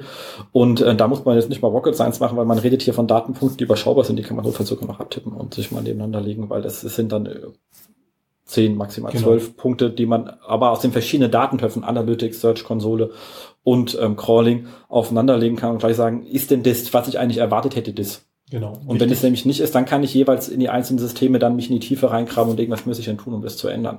Aber man sieht relativ schnell, wo das Problem in der Struktur, wo man hinlaufen muss, um das Problem zu lösen. Genau. Wichtig ist halt dabei eigentlich immer, dass man ähm, die URL-Struktur gut plant, damit man sie nachher auch segmentieren kann. Also die allermeisten Tools unterstützen halt eine Segmentierung über Verzeichnisse und deshalb ist es sehr gut, wenn man sich daran halt hält. Also wenn man komplett sprechende URLs hat und alles ins Root-Verzeichnis packt, dann ist die einzige Chance, die man für die Segmentierung hat, ähm, noch eine Auszeichnung im Quellcode. Und das ist halt, ähm, ja. Da kriege ich über Analytics hin und bei euch hin. Bei Google Search Konsole bin ich raus, weil dann nimmt mir nichts aus dem Quellcode. Richtig, genau. Und ähm, deshalb segmentiert man halt sinnvollerweise so, dass man ähm, seine ganzen URLs immer in ein Verzeichnis packt ähm, alle Produkte in ein Verzeichnis, alle Kategorien in ein Verzeichnis etc., dann ist es nachher sehr einfach ähm, direkt abzulesen, wie ein gewisser Seitentyp halt performt. Definitiv. Und die eigentliche Struktur, ähm, diese hierarchische Struktur, ähm, semantisch korrekt zu sein, Verzeichnisse, Dateien in Verzeichnissen oder sowas, das interessiert die Suchmaschine überhaupt nicht. Nee, das nicht, aber die Templates machen Sinn. Ja. Also es ist auch etwas, was wir mittlerweile so letzten Jahre auch immer ähm, empfohlen haben, dann bleiben die auch relativ kurz. Man muss ja da nicht Kategorie oder Rubrik schreiben. Es reicht ja dann auch ein Buchstabe. Ja. Also das kann sehr ultra kurz sein, Hauptsache man kann es triggern. Oft haben sie ja auch schon ähm, Auszeichnungen ohnehin drin. Also gerade bei den Verlagen hast du IVW-Vertagungen. Ähm, da kannst du natürlich die IVW-Vertagung einfach benutzen, um auch in anderen Tools, also bei uns könntest du, weil du auf ähm, den HTML-Quellcode prüfen kannst, kannst du natürlich einfach die IVW-Vertagung nehmen und äh, danach segmentieren ähm, oder du hast Analytics, wo du das Ganze machst, oder irgendwelche Conversion Tracking Pixel etc. Ähm, also oft gibt es die Daten halt eh schon in den Seiten. Oder man kann, lässt sie sich halt zusätzlich reinschreiben, ähm, dann zwingt man halt den ähm, Developer ähm, einen ausgedachten Meta-Tag in die ganzen Seiten oben hinzuzufügen, also was weiß ich, Meta-Name, ähm, Kann ja auch einen Kommentar Seiten, nehmen, also Seitentyp, Gata, Gata, Kommentar. So so. Genau, Kommentar, alles okay. Fantastisch. So, und das nächste, was, äh, was mir hängen geblieben ist, war ja deine, ähm, beim Vortrag, glaube das war, du hast ihn zweimal, habe ich ihn gehört? Bei Khan und bei Sistrix. Ich habe auch beides mal zugehört. Aber beim zweiten Mal konnte ich äh, dann, wusste ich, was ich beim ersten Mal nicht verstanden habe, wo ich genauer zuhören musste. Ähm, deswegen lohnt es sich immer mal Vorträge zweimal anzuhören. Und äh, da hast du ziemlich viele Sachen, die ihr im, im HRF-Lang-Bereich ähm, äh, gefunden habt erzählt, weil da kann man ja auch, also ich meine, jeder weiß, der sich mit auseinandersetzt, Haare Flanke ist so ziemlich der, der größte Pain in the Ass, den man sich da so einfangen kann auf Seiten, weil es irgendwie wesentlich ähm, komplexer ist, als es so im ersten Moment, wenn man drüber nachdenkt, äh, den Anschein hat. Und ähm, das dann auch noch im System beizubringen, äh, noch komplexer. Ja. Dass es auch noch sinnvoll ausführen muss. Und äh, da hast du halt ziemlich viel mitgebracht, aber ihr habt dann auch festgestellt, bei dem Crawling gibt halt so viele lustige Fehlerbilder, die man erstmal abfangen und erkennen muss, die ja doch sehr umfangreich sind. Genau, also wir haben letztendlich angefangen, dieses Haare-Flank-Feature für einen Kunden zu entwickeln letztes Jahr. Ähm, bei denen sind die Fehler in der Search-Konsole für die Haare-Flank-Rückverweise, die sind durch die Decke gegangen. Und das Kuriosum war halt, dass man eigentlich diese ganzen Seiten, die dort als fehlerhaft markiert waren, die konnte man nehmen, in die meisten anderen Haare-Flangen-Prüftools reinpacken und die haben dann gesagt, grün, alles okay, hast ja alles richtig gemacht. Und ähm, dann war die Frage an uns, ähm, ja, könnt ihr uns da helfen, rauszufinden, ähm, wo das Problem ist? Weil ja, die Search-Konsole gesagt hat, es gibt ganz viele falsche. Genau, die Search-Konsole hat gesagt, es gibt ganz viele falsche. Und ähm, ja, der erste Ansatz ist natürlich, ähm, du musst mal die Daten beischaffen, also musst du anfangen, diese ganzen Haare-Flank-Verweise zu speichern. Für uns hat das erstmal bedeutet, dass wir unser ganzes Link-Modell nochmal aufbauen, bohren mussten ähm, weil ähm, bis jetzt war halt ein Link quasi ein Verweis zwischen zwei Seiten und da steht entweder ein No-Follow oder kein No-Follow dran. Ähm, und das war es im Wesentlichen. So, und jetzt sind Links natürlich ein bisschen komplexer, weil jetzt musst du dir noch merken, dass der vom Typ hreflang ist und dass er halt noch eine Sprache zusätzlich hat. Ähm, das muss man halt auch noch alles verstehen. Und Also im Land. Wesentlichen ähm, Also Sprache und Land hat er. Sprache und Land, wobei das ja ein String ist, einfach, ähm, das ist ja zusammenhängt. Ja, ja, aber du kannst ja sagen, in Deutschland für Russen. Richtig, genau. So, und ähm, das war so der erste Part, dass wir die Links dann entsprechend gespeichert haben. Der zweite Part, den man natürlich für eine vernünftige Haareflang-Prüfung machen muss, ist, man muss ähm, die Seite, äh, die Sprache äh, der Seite verstehen. Ähm, das heißt, man muss auch die Sprachauszeichnung auslesen und die kann an diversen Stellen stehen, ähm, zum Beispiel am HTML, HTML lang gleich so und so. Ähm, und dann gibt es diverse veraltete ähm, Auszeichnungen im ähm, Header der Seite, im Head der Seite. Ähm, die sollte man alle nicht mehr machen. Wir haben uns deshalb auch wirklich dagegen entschieden, sie überhaupt aufzunehmen. Also Seiten, die das nicht am HTML oben machen, ähm, da tun wir so, als hätten wir kein, äh, keine Sprache gefunden, ähm, weil es ist deprecated, es ist definitiv zu ersetzen. Und es gibt witzigerweise sogar ähm, Auszeichnungen, die wir in diversen Seiten gefunden haben, ähm, die es nie gab. Die waren nie valide. Das hat irgendwann mal jemand falsch in irgendeinen Guide geschrieben und alle anderen haben es stupide kopiert. Ja, muss halt der richtige Guideschreiber sein, gell? Genau. So, und nachdem wir dann die Da- Daten zusammen ähm, hatten, ähm, sind wir dann hingegangen und haben die eigentlichen Prüfungen angefangen ähm, zu bauen. Und ähm, eine ähm, konsistente Haare-Flank-Verlinkung zu haben, bedeutet, ähm, dass jede Seite auf sich selbst verweisen muss. Ähm, jede Seite muss auf jede andere Seite verweisen, die in der Haare-Flank-Gruppe ist. Ähm, und die Sprachen müssen natürlich auch noch äh, konsistent zueinander passen, also die Seitensprachen zu den Verweisen, die darauf ähm, zeigen. So ist also so ein mehrstufiger Prozess und im Wesentlichen muss man erstmal alle Seiten in der Gruppe zusammenfassen. Ähm.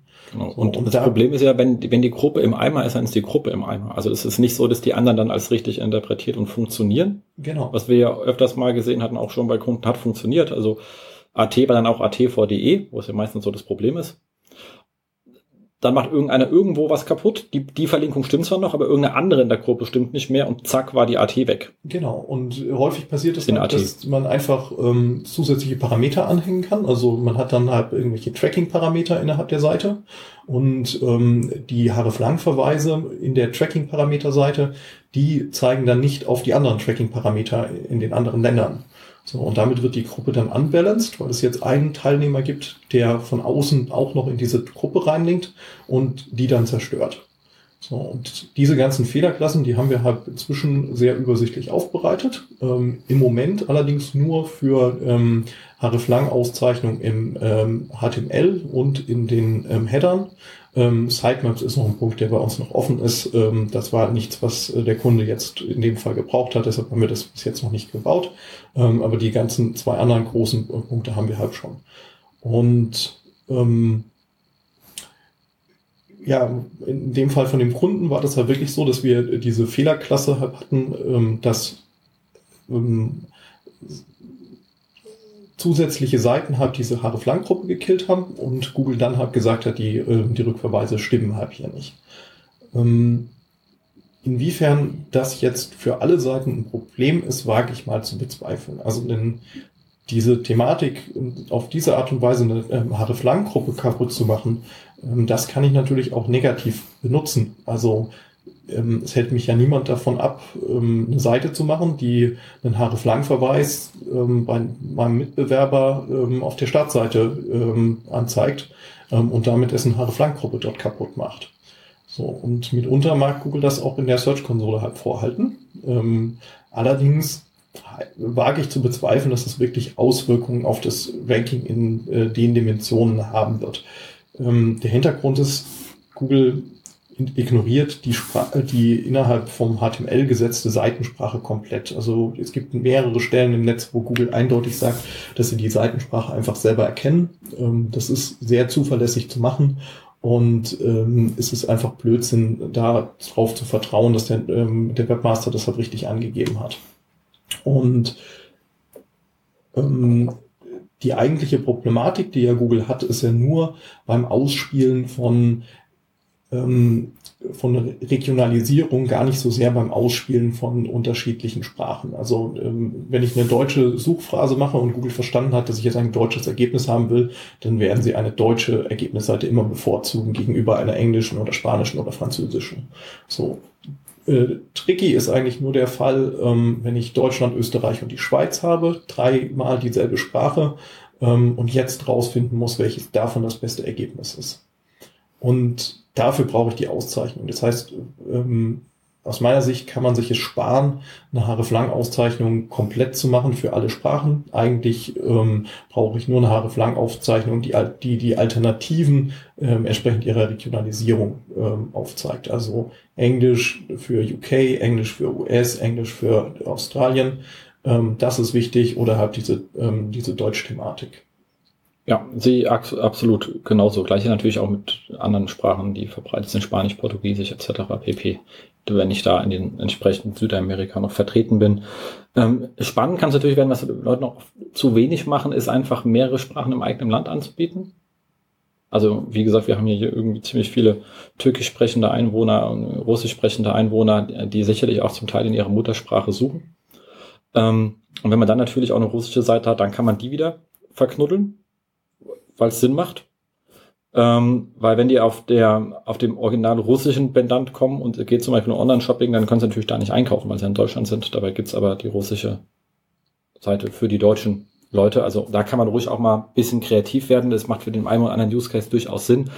Ähm, aber wild einfach alle Sprachen miteinander ähm, zu verbinden, dann finde ich auch immer einen ziemlichen Overkill, der die Komplexität massiv nach oben treibt.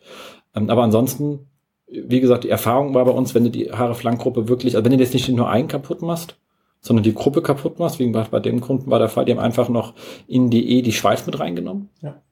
In der Schweiz aber die Rücklinks nicht. Da war halt auch die österreichischen weg, weil halt die ganze Gruppe im Eimer war.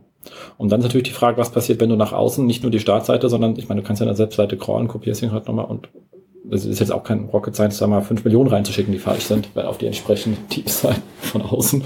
Ähm, was sie dann machen, weiß man nicht. Auf jeden Fall schlägt es aber auf der Search-Konsole auf. Also selbst wenn es nichts passiert, hast du erstmal da eine riesen Fehlermeldung. Ja, und dann die Panik. Und dann die Panik. Und ähm, dann habe ich John Mu dazu gefragt, auf der SEO-Com auf dem Panel, habe gesagt, du was bei, wenn ich da von außen rein, dann kriege ich ja hier, sagt, ja, ja, nee, aber das macht nichts. Ich so, ja, aber die Leute kriegen ja trotzdem Panik. Also ähm, dann halt vielleicht auch, wenn es von außen kommt äh, und ihr sagt, ihr ignoriert es, wenn es von außen ist, was ich jetzt nicht getestet habe. Also was noch zu beweisen wäre, sagen immer viel. Ich habe jetzt noch keinen Test durchgeführt. Äh, dann zeigst du dann auch wenigstens auch nicht als, also ein Fehler sollte, der angezeigt wird, sollte auch immer einer sein, der eine Wirkung hat. Davon gehen Leute aus. Also das heißt, in dem Moment hast du auf jeden Fall irgendeinen, der dann in seinem Büro peinlich hin und her rennt und nicht weiß, was er tun soll. Ja, aber die Search-Konsole ist da eh nicht besonders präzise mit den ganzen Daten, die sie dort abliefern.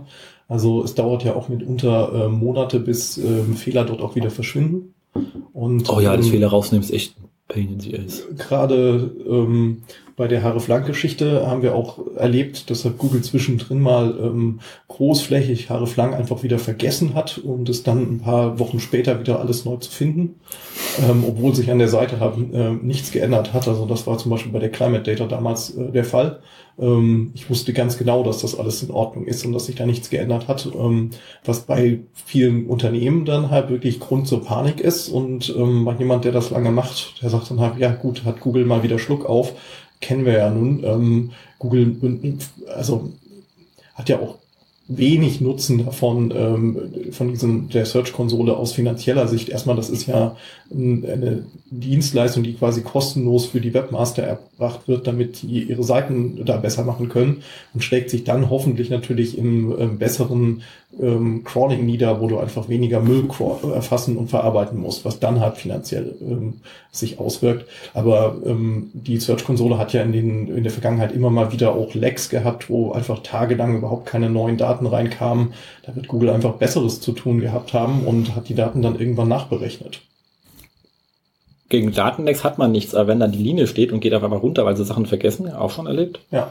Dann ist das eine Falschaussage. Ja. Also gegen Datenlecks zu sagen, du, wir machen jetzt hier mal zwei Wochen nichts, du kriegst einfach keinen neuen Daten und sagst, okay, ich zahle nichts, kann ich mit leben. Falsche Daten auszuliefern, also falsche Dashboards äh, zu malen, die nicht mit der Realität übereinstimmen, die sie haben, das sehe ich kritisch. Dann sollte ich es nicht anbieten, wenn ich es nicht im Griff habe. Ja. Ähm, Also wenn die mir fünf Tage lang keine SERP-Daten liefern, finde ich es ärgerlich, aber Mai kostet halt nichts, muss ich mit leben. Ähm, fangen wir bei unserem Import auch alles sauber ab, dass da keine Lücken entstehen. Aber ähm, das andere geht natürlich nicht. Also da bin ich immer etwas der Meinung, dass auch egal wie man es anbietet, aus welchen Gründen, anhalten ist okay, falsche Daten rausliefern ist nicht okay. Ja, das ist halt im, im Falle von diesem Haare-Flank-Zeug durchaus ein bisschen schwierig. Also ähm, ich gehe mal schwer davon aus, dass ähm, Daten sich bei Google mitunter in den Rechenzentren befinden, ähm, wo sie auch häufig verwendet werden. Also warum sollte ich zum Beispiel Japanisch ähm, zum Großteil in einem europäischen Rechenzentrum vorhalten?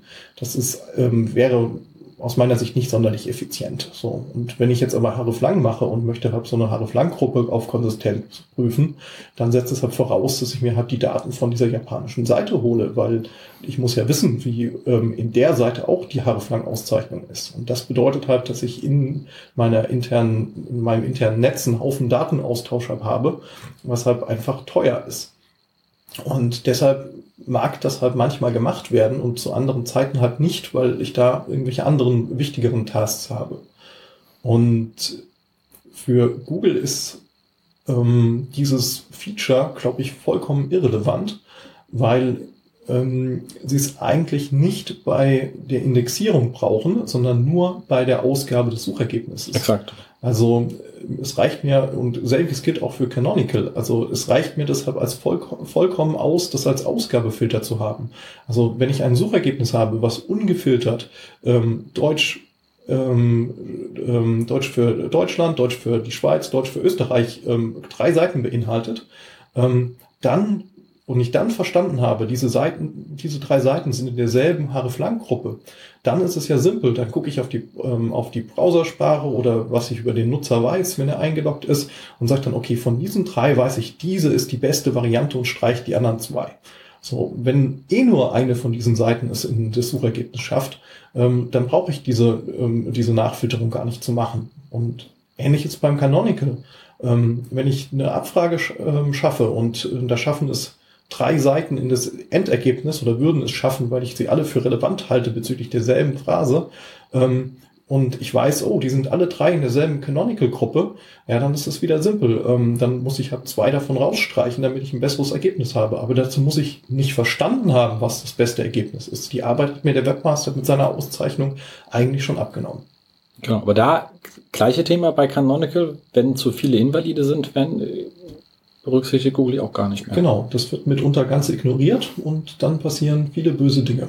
Exakt, also auch da muss man aufpassen, dass man nicht äh, zu viele Fehler hat. Und wie gesagt, das Problem mit Japan hat man nicht, wenn man Deutschland nicht mit Japanisch verknuddelt, weil da es sowieso keine Probleme gibt. Also da löst sich halt auch ein genau. Problem, genau. was nicht vorhanden ist. Ja. Also es ist keine Vorschrift von Google, dass ich alle meine Seiten mit Href lang mit allen Versionen verknüpfen muss. Die wollen jetzt nicht mein und Website-Konstrukt über die ganze Welt genau. verstehen, weil dann, das bringt ihnen nichts weiter für ihre Suchergebnisqualität. Genau, nur in sich muss die Gruppe konsistent sein. Exakt. Also, weil ich habe da auch schon Kunden erlebt, wo dann so 28 Auszeichnungen drin sind. Ich sage, komm, lass uns das Ding äh, auf drei reduzieren, weil die anderen brauche ich alle nicht und das macht die Seite auch ja. kleiner. Ähm, wir haben weniger Fehlerpotenzial, also alles, was man vereinfachen kann, sollte man einfach vereinfachen. Ja, und ganz schlimm ist es, wenn das dann noch im ähm, im HTTP-Header untergebracht ist. Wenn man dachte, man ist besonders schlau und der wird ja dann noch unkomprimiert und übertragen bei HTTP 1.1. Ähm, das ist dann wirklich auch noch der Performance-GAU. Also wenn man das macht, ähm, sollte man es wirklich eigentlich im HTML machen, weil das halt zuverlässig zu komprimieren ist. Ähm, und ja, das ist und dann sich für die minimal inversive Lösung entscheiden, also wirklich nur die Sprachen untereinander, für die das gerade wichtig ist das hilft. Vor allem, weil in Japan meistens ein anderes CMS im Einsatz ist und dann kriegt man die Dinger eh nicht konsistent hin. Also sobald man das CMS verlässt, ist eh Ende. Ja. Da geht gar nichts mehr. Ähm, noch was Spannendes zu dem Thema? Zu halb lang jetzt auf die Schnelle nicht. So, und was ist bei euch sozusagen ähm, upcoming? Weil du sagst ja immer, ihr baut dann doch immer wieder mal neue Sachen ein, meistens weil sie irgendeinen Kunde braucht, dann sind sie ja per se verfügbar. Und das wirst du ja sicherlich. Ich, ich habe noch, noch dich nie getroffen, weil du mir nicht irgendwas erzählt hast im Taxi, was du gerade Neues baust. Na, Im Moment sind wir dabei, äh, so ein Throttling-Feature umzusetzen, einfach um Last von, ähm, von Systemen runterzunehmen. Also durch die neue Infrastruktur ist es jetzt so, dass wir ähm, eben einfach nochmal deutlich mehr Requests pro Sekunde bei großen Plattformen halt fahren können. Ähm, wir sind jetzt dran, halt ähm, zu erkennen, wenn da irgendeine Überlastung steht, um dann automatisch die Anzahl der gleichzeitigen Requests runter zu regeln, ähm, um einfach ja nicht dafür verantwortlich zu sein, dass das Ding auch unten bleibt. Ähm, und was zweites, woran wir, also was wir eigentlich schon in der Schublade fertig haben, ist das Prüfen von externen Links. Ähm, das heißt, dass wir quasi eine Ebene tief ähm, auch die Links prüfen können, die wirklich extern liegen. Ähm, da ist es so, dass wir da einfach noch ein, ähm, ja, irgendeine Balancing-Schicht einbauen müssen, damit wir über die Vielzahl von Crawls, die wir machen, ähm, nicht über eine gewisse Menge an gleichzeitigen Requests da äh, nach draußen feuern. Also das Feature haben wir auch im letzten Jahr von Kunden gebaut ähm, testen das halt im Moment ähm, für einzelne Kunden ähm, und werden das dann hoffentlich in den nächsten Monaten irgendwann ausrollen. Alles cool, also einfach zu schauen, ist da noch was. Genau, also das ähm, haben das mal für eine Regierungsseite gemacht und das war erschreckend zu sehen, auch wie viele externe Dokumente ähm, die verweisen, die es halt einfach gar nicht mehr gibt. Und da ist natürlich dann auch kein Mehrwert da. Und gerade wenn du jetzt ähm, den Anspruch halt hast, äh, da bereitgehend Informationen bereitzustellen, die auch verfügbar bleiben und sind, musst du das ja irgendwie kontrollieren können. Also der klassische 404-Checker. Genau. Oder auch Weiterleitungen gucken, wo es denn jetzt landet. Vielleicht ist ja mittlerweile was ganz genau. anderes verlinkt, was ja. ich da gar nicht mehr wollte. Also ja, genau. Vor allem, wenn die also, Domain bei dem 301, 302 noch wechselt. Das bietet sich eh immer an, wenn man solche ähm, externen Linklisten aus irgendwelchen Crawls hat, die einfach mal zu nehmen und mal gegen die Google Safe Browsing API laufen zu lassen. Also wir haben das gerade im Techniksektor immer für ein paar größere Download-Portale gemacht. Und das war erschreckend, auf wie viel Malware die da inzwischen ähm, verwiesen haben, ohne dass sie das eigentlich wollten. Das ist, äh, das ist spannend. Ja, mich wundert es immer, dass es in, in, in CMS nicht standardmäßig drin ist. Ich meine, die können, die wissen doch, was wir verlinkt haben. So ein System. Ja. Und äh, da einfach mal zu sagen, hör mal zu. Hier auf der Seite hast du mal alles von Sachen, die nicht mehr da sind und hier hast du alles Sachen, die irgendwie Mailwert, man ist Dinge APIs kann. Also das ist ja. ja keine Rocket Science, so etwas einzubauen. Das ist immer erschreckend. Ja, aber gerade bei so Downloads, du müsstest einfach nur eine Prüfsumme ähm, ähm, pflegen beim ersten Mal und dann zyklisch prüfen, ob sich das Ding geändert hat. Und wenn das da passiert, dann musst du halt meckern. Absolut, absolut. Cool. Ähm, dann kann man nur sagen, das war spannend. Wie gesagt, ich kann sehr empfehlen. Es benutzt es ja auch an der Stelle. Ähnlich gerne wie das äh, vom Kollegen Tom. SEO Ratio ist ja die beiden Tools, die da in der Hinsicht gleichlaufend sind, dass man crawlt und den Crawl bezahlt kein Abo gibt. Ja, bei uns ist das ja Heavy Use. Ich glaube, da sind wir ähm, nochmal sehr allein auf weiter Flur. Ich weiß jetzt nicht, wie genau es beim Tom ist. Also bei uns kannst du ja de facto, ähm, du kaufst ja eigentlich Speicherplatz und kannst halt so häufig crawlen, wie du möchtest. Also du kannst durchaus ein tägliches Monitoring von einer Seite mit mehreren Millionen Unterseiten haben, wenn du das, wenn deine Server das aushalten. Ähm, während hingegen bei anderen hast du ja häufig ein Credit-System, ähm, wo du dann ja crawlst dann hast du Fehler und wenn du nochmal prüfen möchtest, ob du die jetzt richtig behoben hast, musst du halt nochmal bezahlen. Ähm, da gibt es halt so ein bisschen unterschiedliche Ansätze. Ja, vielleicht auch minütlich, wenn es eh nichts mehr kostet. das kostet dich ja auch Geld. Den Kunden. Ja. Aber ich denke, wir arbeiten viel. Ähm, muss ja, er muss einen ja immer schwitzend wahrnehmen. Man muss dafür nicht wirklich schwitzen. Ähm, okay, haben wir noch ein bisschen vier Wochen Ausblick. Was steht so an? Äh, äh, Konferenzen haben wir jetzt ja einiges. Am 20.02. haben wir die Relaunch-Konferenz in Berlin, also jetzt in, in, in wenigen Tagen. Wir gehen ja, wir sind, wir sind am 7. Live soll es äh, am, am 10. gehen. Ähm, spannend, da bin ich wieder mit dem äh, Kollegen Markus Höfner zusammen und haben das ganze Thema SEO im Relaunch-Prozess. Ansonsten dreht sich das alles um andere Themen, die man doch beim Relaunch beachten muss. Ähm, da habe ich auch noch einen 20% Rabattcode. Der heißt lustigerweise ZRE FWA steht in den Shownotes, weil das kann sich ja kein Mensch merken. Treva kann man auch nicht aussprechen. Also, okay. Ähm, Campix Berlin, hast du wieder was? Ja, klar, natürlich. Diesmal ähm, ähm, SEO kann so einfach sein, ähm, wenn man Qualität messen kann. Oh, was ist denn dahinter? Äh, weil Ja. Qualität ist ja ein genauso weiter Begriff wie SEO. Genau, ich glaube, da müssen wir erstmal in die Qualitätsdefinition einsteigen. Genau, Six, äh, Six, äh, Six Sigma. Ja, Das wäre spannend. Bin ich mal, äh, sehr, genau. mal gucken. Exakt. Dann kann man ja von Berlin direkt in den Flieger fallen und zur SMX fliegen. Ähm, auch da 15% Rabattcode für euch Hörer da draußen und zwar Get SMX. Das kann man sich wenigstens merken. Get SMX. Ähm, hast du da auch was? Da bin ich nicht. Nicht mal als Gas. Nicht mal als Gast. Nach der Campix brauche ich meine Ruhe. Wem soll ich denn meinen Gin dann trinken? Ähm, und dann natürlich ähm, auch ein äh, spannendes Event, wo es auch schon mehrmals war, was eigentlich mit SEO relativ wenig zu tun hatte, aber ab diesem Jahr dann etwas mehr, und zwar die ähm, Webinale, die ist, geht sogar drei Tage vom 29.05. bis zum 2.06. Äh, ist eigentlich, äh, findet auch zusammen mit dem ähm, äh, International äh, PHP Kongress statt, also bisschen mehr entwicklerlastig an der Stelle. Es gibt da aber einen äh, Marketing-Tag und im Rahmen des Marketing-Tags gibt es einen kompletten Search-Marketing-Track, ähm, wo ich die Ehre habe, äh, zu moderieren und auch zusammenzusetzen. Und da bist du auf jeden Fall, weil da habe ich dich angesprochen, das weiß Genau. ich. Genau.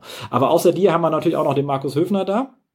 Ähm, Peter Rieger, den wir hier auch schon Ja, als Gast hatten, gut. der sich immer das Thema interne Search mit auseinandersetzt, weil das ist ja auch öfters so, wir haben es ja gerade gehabt mit den Facettet, was man da alles machen kann und falsch machen kann. Ähm, und natürlich äh, Thomas Mintnich, weil er einfach der SEO ist, der mit dem schwarzen Hut immer noch am coolsten aussieht. Ja, Ich bin mal gespannt, äh, wie weit wir da das ähm, Auditorium rocken. Na, ich glaube, es ist einfach eine super Mischung von Leuten. Ähm, es passt halt und es ist halt aufeinander aufbauend, ähm, was man ja bei vielen anderen Konferenzen immer so ein bisschen vermissen kann. Da hat man halt gegebenenfalls auch mal zwei Speaker, ähm, denen, die so einen Doppelslot haben und dann ähm, nacheinander dasselbe erzählen. Und ich glaube, das ähm, wird mit dem Panel halt nicht passieren. Das ist ein sehr, sehr gutes ähm, aufeinander abgestimmtes Genau. Also wir sind alle hintereinander weg, man kann einfach in den Raum sitzen bleiben und äh, was man an anderen beiden Tagen hat man ansonsten, wie gesagt, es gibt da wirklich, müsst ihr einfach die Webseite anschauen, ein unwahrscheinlich breites Programm, Ja. viel mit Entwicklung und Designthemen, was ja auch ähm, sehr spannend ist. Ähm, es sind mehr Praktiker da, also es ist definitiv keine Entscheider, sondern eher Leute, die was tun. Ähm, Konferenz. Man lernt da auch nette Menschen kennen, wenn man mal irgendwie jemanden braucht, der irgendwie mal drei Zeilen Code schreiben kann, ist man da definitiv auch gut aufgehoben. Also ich finde es immer sehr spaßig und ist auch überraschend groß. Da habe ich beim ersten Mal auch gedacht, wow, hier rennen ja echt viele Menschen rum und man kannte irgendwie keinen. Also auch das ist mal richtig schön, so äh, zu, zu man feststellt, die, die, unsere Branche ist doch überschaubar und da hinten dran gibt's noch ganz viele andere Menschen. Allerdings beim allerersten Mal, es war vor vier Jahren, da muss man noch aufpassen, dass man nicht SEO sagt, wir hätten ja einen verkloppt. Man heißt ja nicht so, dass wir hier so einen guten Ruf haben. Ähm, so, und dann haben wir noch, ähm, hat ähm, Nils Katau sich äh, an, auch den Schuh angezogen, mal eine eigene Konferenz auf die ähm, Beine zu stellen, und zwar die ORM Live, also eine komplett Online-Marketing-Konferenz. Ähm, da habe ich auch einen Rabattcode, und zwar 15% mit dem äh, sinnvollen Rabattcode äh, äh, George, wie auch immer ich zu der Ehre gekommen bin. Ähm, ich habe da so eine Vermutung, ähm, aber der gilt nur für die ersten fünf. Also die ersten fünf, die äh, sich mit äh, George ein Ticket sichern, haben 15%. Der Rest muss leider mit 10% Rabatt äh, zufrieden sein und der heißt dann äh, SEO-Haus, dafür gibt's den dann Unlimited. Also wenn ihr hört, gleich mal zu eurem Live-Ticket holen und die ersten fünf haben 15% gespart. Ähm, und für den Rest müsst ihr halt mit den 10% äh, zufrieden sein. Dafür habt ihr den schöneren Rabattcode, nämlich äh, SEO-Haus. Ist ja auch was, wo man sich freuen kann. Genau. Ähm, Jobs, du suchst Leute? Wir suchen Leute, genau. Also vor allem erstmal in Köln, dann ähm, Was mich heute überrascht hat. ja, äh, Gerd sitzt in Köln ähm, und äh, alles, was mit Entwicklung zu tun hat, soll auch nach Köln. Ähm, haben ein sehr cooles Office und ähm, ja, wir suchen einen Vollzeit-PHP-Entwickler, der uns so ein bisschen hilft, das ganze Frontend weiter äh, voranzutreiben. Also ähm, dann kann Gerd sich ein bisschen intensiver auf die ganzen Backend-Tasks ähm, konzentrieren. Ja, und ja, hier in Berlin, wenn wir jemanden haben, ähm, der noch uns beim Key Accounting unterstützen kann, das wäre hier auch ganz super. Also es ist inzwischen einfach ein bisschen viel und da kann man ruhig ein bisschen wachsen. Genau. Und ansonsten Webinale, schönes T-Shirt, Audisto, Wir stellen ein. Äh, für PHP-Entwickler bist du da exakt richtig. Ja, die müssen dann aber nach Köln. das ist ja, das rennt ja nicht nur Berlin herum, das ist ja, ja wirklich eine große, das sind irgendwie 850 Leute gewesen oder so das letzte okay. Mal. Das ist echt groß und alles so PHP-Nerds. Also, ich glaube, mehr kriegst du an einem Punkt nicht in Deutschland. Wunderbar. Also, denk an das T-Shirt, weil die kennen uns ja nicht. Wir sind ja dort komplett unbekannt. Genau. Ähm, ansonsten, ähm, hätte eigentlich besser äh, in den äh, Podcast Beyond Page geschafft, äh, gepasst, aber dafür waren die Stellenausschreibungen einen Tag zu spät raus. Deswegen habe ich es erstmal hier reingenommen und zwar äh, die Kollegen von Piwik Pro, die machen sowas mit Webanalyse, habe ich mir sagen lassen. Ähm, ich glaube auch auf PHP-Basis. Das ist PHP-Basis. Also Piwik Pro, wenn ihr Leute sucht, geht mal auf die Webinare. Ähm, aber die suchen im Moment gerade äh, keine Entwickler, sondern einmal einen Online-Redakteur, Content Manager ähm, und auch ein Account Manager sind auch sehr gesuchte Personen. Äh, auch in Köln. Also die Kölner Zuhörer haben es diesmal echt gut. Ihr könnt ja richtig wählen, ähm, wobei die Unterschiede jetzt auch so groß sind, dass ihr dann doch wieder nicht wählen könnt. Äh, aber ist eigentlich für jeden was dabei. Genau. Und Verlosung, da hast du auch etwas äh, Schönes mitgebracht.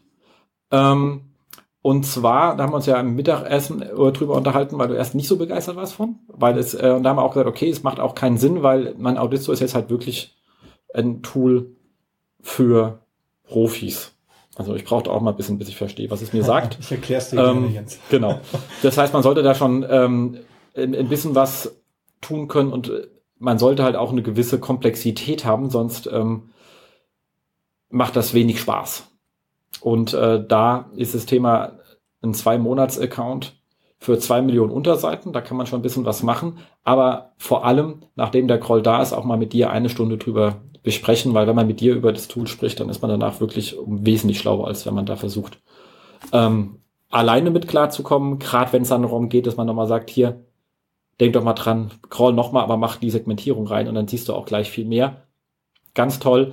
Aber damit wir auch wissen, dass es jemand ist, der das auch wirklich ein Need hat und nicht irgendeine Hannebumble, wird es hier nicht verlost, sondern geht bei uns hin in den Blog, in die Kommentare und schreibt, warum ihr das Ganze ähm, haben wollt.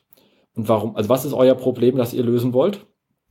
Und wir, ihr könnt, ihr müsst eine E-Mail hinterlegen, damit wir euch erreichen können. Könnt aber gerne meinetwegen eine irgendwo ablegen, damit, äh, wenn ihr nicht sagen wollt, oh Gott, ich bin hier in-house und die Leute sollen nicht wissen, dass wir ein Problem haben, dann nehmt halt eure private E-Mail, das ist kein Problem. Anhand der Problembeschreibung, an dem wir schon erkennen müssen, um was es irgendwie geht, ähm, sucht sich dann Tobi den aus, der am spannendsten aussieht.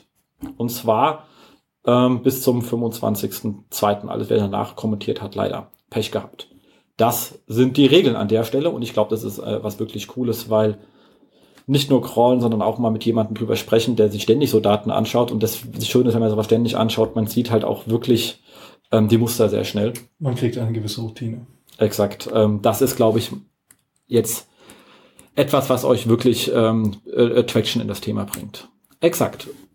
Damit sind wir durch. Ähm, stell fest, wenn man so gegenüber sitzt, ist man wesentlich schneller, als wenn man das ähm, über Skype macht. Deswegen könnt ihr diesmal nicht ganz so lange Auto fahren wie sonst. Aber ich glaube, die Inhaltsqualität ist gleich geblieben. Das finde ich gut. Wir haben einfach mehr in weniger Zeit gepackt. Exakt. Ansonsten, wir freuen uns immer auf eure ähm, Hinweise, Kritiken etc. pp. in die Kommentare. Dafür sind sie da. Ihr könnt es natürlich auch auf Facebook schreiben. Ähm, bewertet uns auf iTunes, brauchen wir dringend und zwar bitte den Hauptfeed Termfrequenz oder ähm, SEO-Haus, am besten beides, das ist äh, super. Wer ein Thema und, und äh, dabei hat und gerne mal hier zu uns kommen als Gast möchte, ist immer gerne willkommen. Wir grüßen natürlich Markus, der heute leider unterwegs war. Er ist halt auch mittlerweile echt busy und ähm, genau, freuen uns halt auch sonst, wenn ihr uns irgendwo weiterempfehlt, weil je mehr Hörer, desto mehr Spaß. Damit Tobi, vielen Dank, dass du da warst. Hat, ja. Beziehungsweise ich da war, ich bin ja hier äh, genau. bei dir und du nicht bei mir. Ähm, aber hat riesen Spaß gemacht. Danke. Hatte ebenfalls viel Spaß. Danke, Jens. Supi, damit sind wir raus. Tschüss. Das SEO-Haus. Mit Jens Faudrat und Markus Walter. Das SEO-Haus.